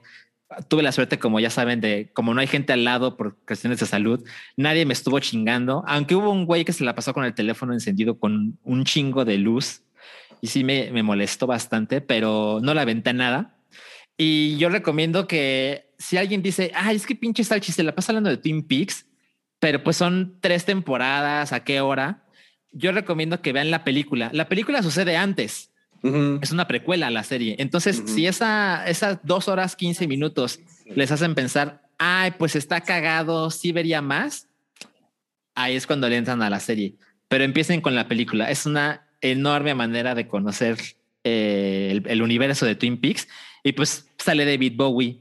Si alguien ahí es fan, sí, sí, es, cierto. es, tiene una participación breve, pero legendaria. Y dice por aquí José González, un saludo de Salchi Lynch a mi carnal Osric. A ver. Osrich, así se llama. Osric. Un saludo para ti, muchas gracias por vernos. Y, dice José, dice José, Twin Peaks es la mejor serie ever. Estoy de acuerdo. Comiao es lo único que ama de David Lynch. Mira nada más. Lo único. Deberían ver Josh Rocco dice, en Mortal Kombat 2021 las peleas entre actores asiáticos funcionan, pero cuando no hay actores asiáticos parecen de TikTok. Un poco. Sí, sí. Okay. No sé si hay racismo ahí. Como las primeras de Mortal Kombat. Dice Alicia Pedral, nada. Nada, pero dejó 75 pesito. Gracias, gracias Alicia por tu, por tu Ah, mira, dice, mi mensaje para el superchat era, envío este dinerito para agradecerles al apoyo a las chicas geek a quienes les han dado visibilidad aquí. Un gusto conocer a Lady Sid. Ay, qué padre. Gracias. gracias, Alicia. Diego Imanol dice, la última vez que hice un maratón en cine fue Volver al Futuro. Las tres el mismo día. Compartan su opinión de Portal 2 que cumple 10 años. Yo nunca jugué Portal 2, ni, Portal 1. yo, ya nada más jugué Portal 1 y no, no le entendí, me desesperé. Perdón. Eh, miren, no lo digo a la ligera. Eh, yo creo que hay, o sea, he jugado muchos videojuegos y también hay juegos legendarios que nunca he probado, pero en mi experiencia siento que Portal 1 y Portal 2 son de los poquísimos juegos que yo considero que son perfectos. O sea, nada sobra, duran lo que tiene que durar. Y, y si los invito a ¿qué es Portal? Bueno, es una cosa muy curiosa. Es un juego de rompecabezas con, con uno de los mejores villanos de la historia de los videojuegos. Entonces, eh, pueden empezar con Portal 1, más allá de que sea el primero y que sí son cronológicos. Eh, es, es, amigable porque dura como seis horas. Entonces le puedes dedicar una tarde así de bueno, porque de qué les están dando empiecen con Portal 1 y seguramente se van a querer pasar al segundo. Son, son muy chingones. Lo tomaré en cuenta. Muy bien. Muy bien. Dice Ariel Martínez. De hecho, Godzilla contra el Chango está disponible en Pornhub y después pone oh, hashtag Ortiz de Pinedo, perdón. Sí, no mames, ¿qué pasó? Un chiste de, Ortiz de Pinedo, definitivamente. ok, bueno, entonces, a ver, les voy a dar opción. Portal Combat pusieron. Hugo Irineo puso Portal Combat. Yo jugaría ese. ¿Nos vamos? ¿Nos vamos ya? ¿O platicamos de Shang-Chi? Ah, pues es que Claudia lo pidió, entonces le dijimos que para su super chat que se le íbamos a contar después, entonces yo creo que deberíamos darle unos minutos. Ok, bueno, entonces nada más ya para terminar, ¿qué les pareció el tráiler de Shang-Chi y la leyenda de los 10 anillos? Se las debo. no, pues no, no me prende. O sea, no, no, no sé por qué esto debería ser parte del MCU, porque como yo, como se pueden imaginar, yo no sé quién es este personaje. Pues es ballet parking. Ajá, es un ballet parking. Y pues se ve que echa unos caratazos cabrones. Y lo que puedo decir es, en este momento, ya que vi el tráiler, no estoy nada interesado, pero estoy seguro de que Marvel va a encontrar la manera de que me emocione. Así como pasó con Guardianes de la Galaxia, que yo estaba así de, no mames, who cares, ¿no? ¿Quiénes son estos tipos? Y dos horas después yo estaba, ah, no mames, sí está chingón. Sí. No tengo ninguna duda de que eso es lo que me va a pasar con este güey. Sí, igualito, igualito que tú. Del, del mismo sentir. Shang, eh, Shang-Chi, es que es difícil pronunciar Shang-Chi. Es un personaje que salió en los 70 de, eh, de Marvel, en, el, en la cúspide del fanatismo de los gringos por las películas de Kung Fu, que pues entró durísimo cuando llegó Enter the Dragon. Eh, y originalmente es el hijo de Fu Manchu. De hecho, Marvel tenía los derechos de, de, los personajes. mames, de Fu Manchu. De y habían construido todo un universo en torno a, cómo funcionaba eh, Shang-Chi con Fu Manchu. Y eh, una cosa que es muy interesante es que en la historia, en, en, pues, en el origen de la historia, eh, Fu Manchu tiene a este güey como una especie de arma para, para su propósito de conquistar al mundo, que Fu Manchu quiere conquistar al mundo conquistar el mundo, o más bien como dominar al mundo, no conquistar, dominarlo, un poco como con una filosofía similar a la de Thanos, que porque el güey dice, es que yo, yo, yo quiero, la gente no sabe qué hacer con su libertad, ¿no? Es como la, la, teoría del esclavo, no saben qué hacer con su libertad, son unos pendejos. Yo tengo la verdad absoluta. Entonces, cuando Shang-Chi se da cuenta de que él está siendo utilizado por Fu Manchu, decide eh, ser, enfrentarlo, ser como su, la fuerza opositora, ¿no? Entonces Marvel pierde los derechos de todo el pedo de Fu Manchu y pues nada más se queda con Shang-Chi, que era el, el personaje que ellos habían creado. Y pues eso, eh, empezaron a, utilizarlo ya de, otras maneras, ¿no? Ya, ¿no? ya no estaba tan relacionado con eso. Entonces, pues es como una, me, imagino que va a ser como esta nueva punta, ¿no? De Marvel en la que se van a enfocar mucho en, pues en eh, mitologías y filosofías que, tienen, que tengan que ver con, con pues, todas estas cosas, ¿no? Con el combate cuerpo a cuerpo, etcétera. O sea, yo la verdad tampoco entendí mucho de, de, de, cómo funciona el personaje en esta película, porque me imagino que no tendrá nada que ver con el origen o quién sabe. Pero pues se ve entretenida, ¿no? Son como muchas cosas pasando que dices, güey, no estoy entendiendo nada, pero. Pues, un güey con un sable de luz. Pues, Ajá, sí. ¿A, ¿No les dio la impresión de que estaban viendo cosas sacadas de otras películas? O sea, es, eso fue como muy cagado para mí, como que... De acuerdo. Ah, no, no, sentí que tenga su propia personalidad. Personalidad, exacto. Su esencia. Pero pues sí, como dice Salche, o sea, ellos han, han desarrollado, que, que, de hecho empezó con Iron Man, o sea, Iron Man era un personaje que realmente a muy pocas personas les interesaba, no era como el, ¿no? El, el, top of the lore de Marvel. y de pronto los X-Men, ¿no? Ajá, exacto, y lo, y lo transformaron, ¿no? En, una, en el personaje más cabrón. Entonces, pues yo creo que van a hacer lo mismo. Al grado de que ya protestan, no, regresen a Tony Stark. exacto, exacto. Ay, no, qué hueva, qué hueva de cabrones. Sí, güey, ya supéralo. Ya se murió. Pues ya tenemos a Salchi, ¿qué más quieren? Oiga, no, pues bueno, eso quiere decir que ya nos vamos. Ya, se acabó el hype. Ya se acabó el hype. Gracias. Yo le, yo le, quiero, yo le quiero dar las gracias a Lady Sid por habernos acompañado el, el día de hoy. Eh, tengo, tengo la sensación de que las chicas de la Hypa te van a querer invitar después a ah. su programa. Entonces, ojalá. estaría padre, estaría padre. Y recuerden que la, la Hypa está en busca de un, de un logo para la Hypa. De, de hecho, esta carilinda que ven aquí es Sam. Ajá, es Sam. Y entonces, pues estaría padre que nos ayuden mandando ya sea a Facebook, a Insta, a Twitter, un logotipo para la Hypa. Y pues, sobre todo, si va a estar Lady Sid, porque fue nuestra invitada estrella del día de hoy. Muchas gracias. ¿eh? Muchas gracias. Muchas gracias a ustedes. Gracias, Lady C. madre. Nos dio, nos dio mucho gusto poder nerdear contigo y esperemos que se repita. Y a mí con ustedes, chicos. Muchas gracias. Mm. Fue un honor. Fue un honor. sí. Un honor. La verdad que sí. Hasta cliché lo dice.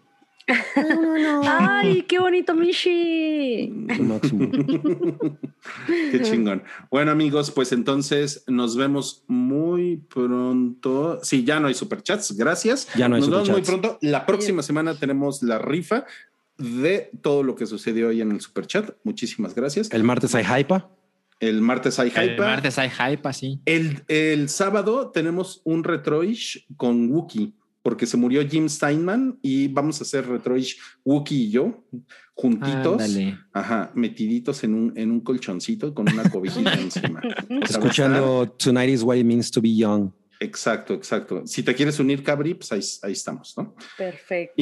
¿Este sábado? Este sábado. Ah, qué chido. Ok. No, pues molto bene. Muchas gracias, amigos, y nos vemos la próxima semana. Nos vemos. Adiós. Gracias. Bye. Bye. Gone. Tu apoyo es necesario y muy agradecido. Aceptamos donativos para seguir produciendo nuestro blog y podcast desde patreon.com diagonal el hype.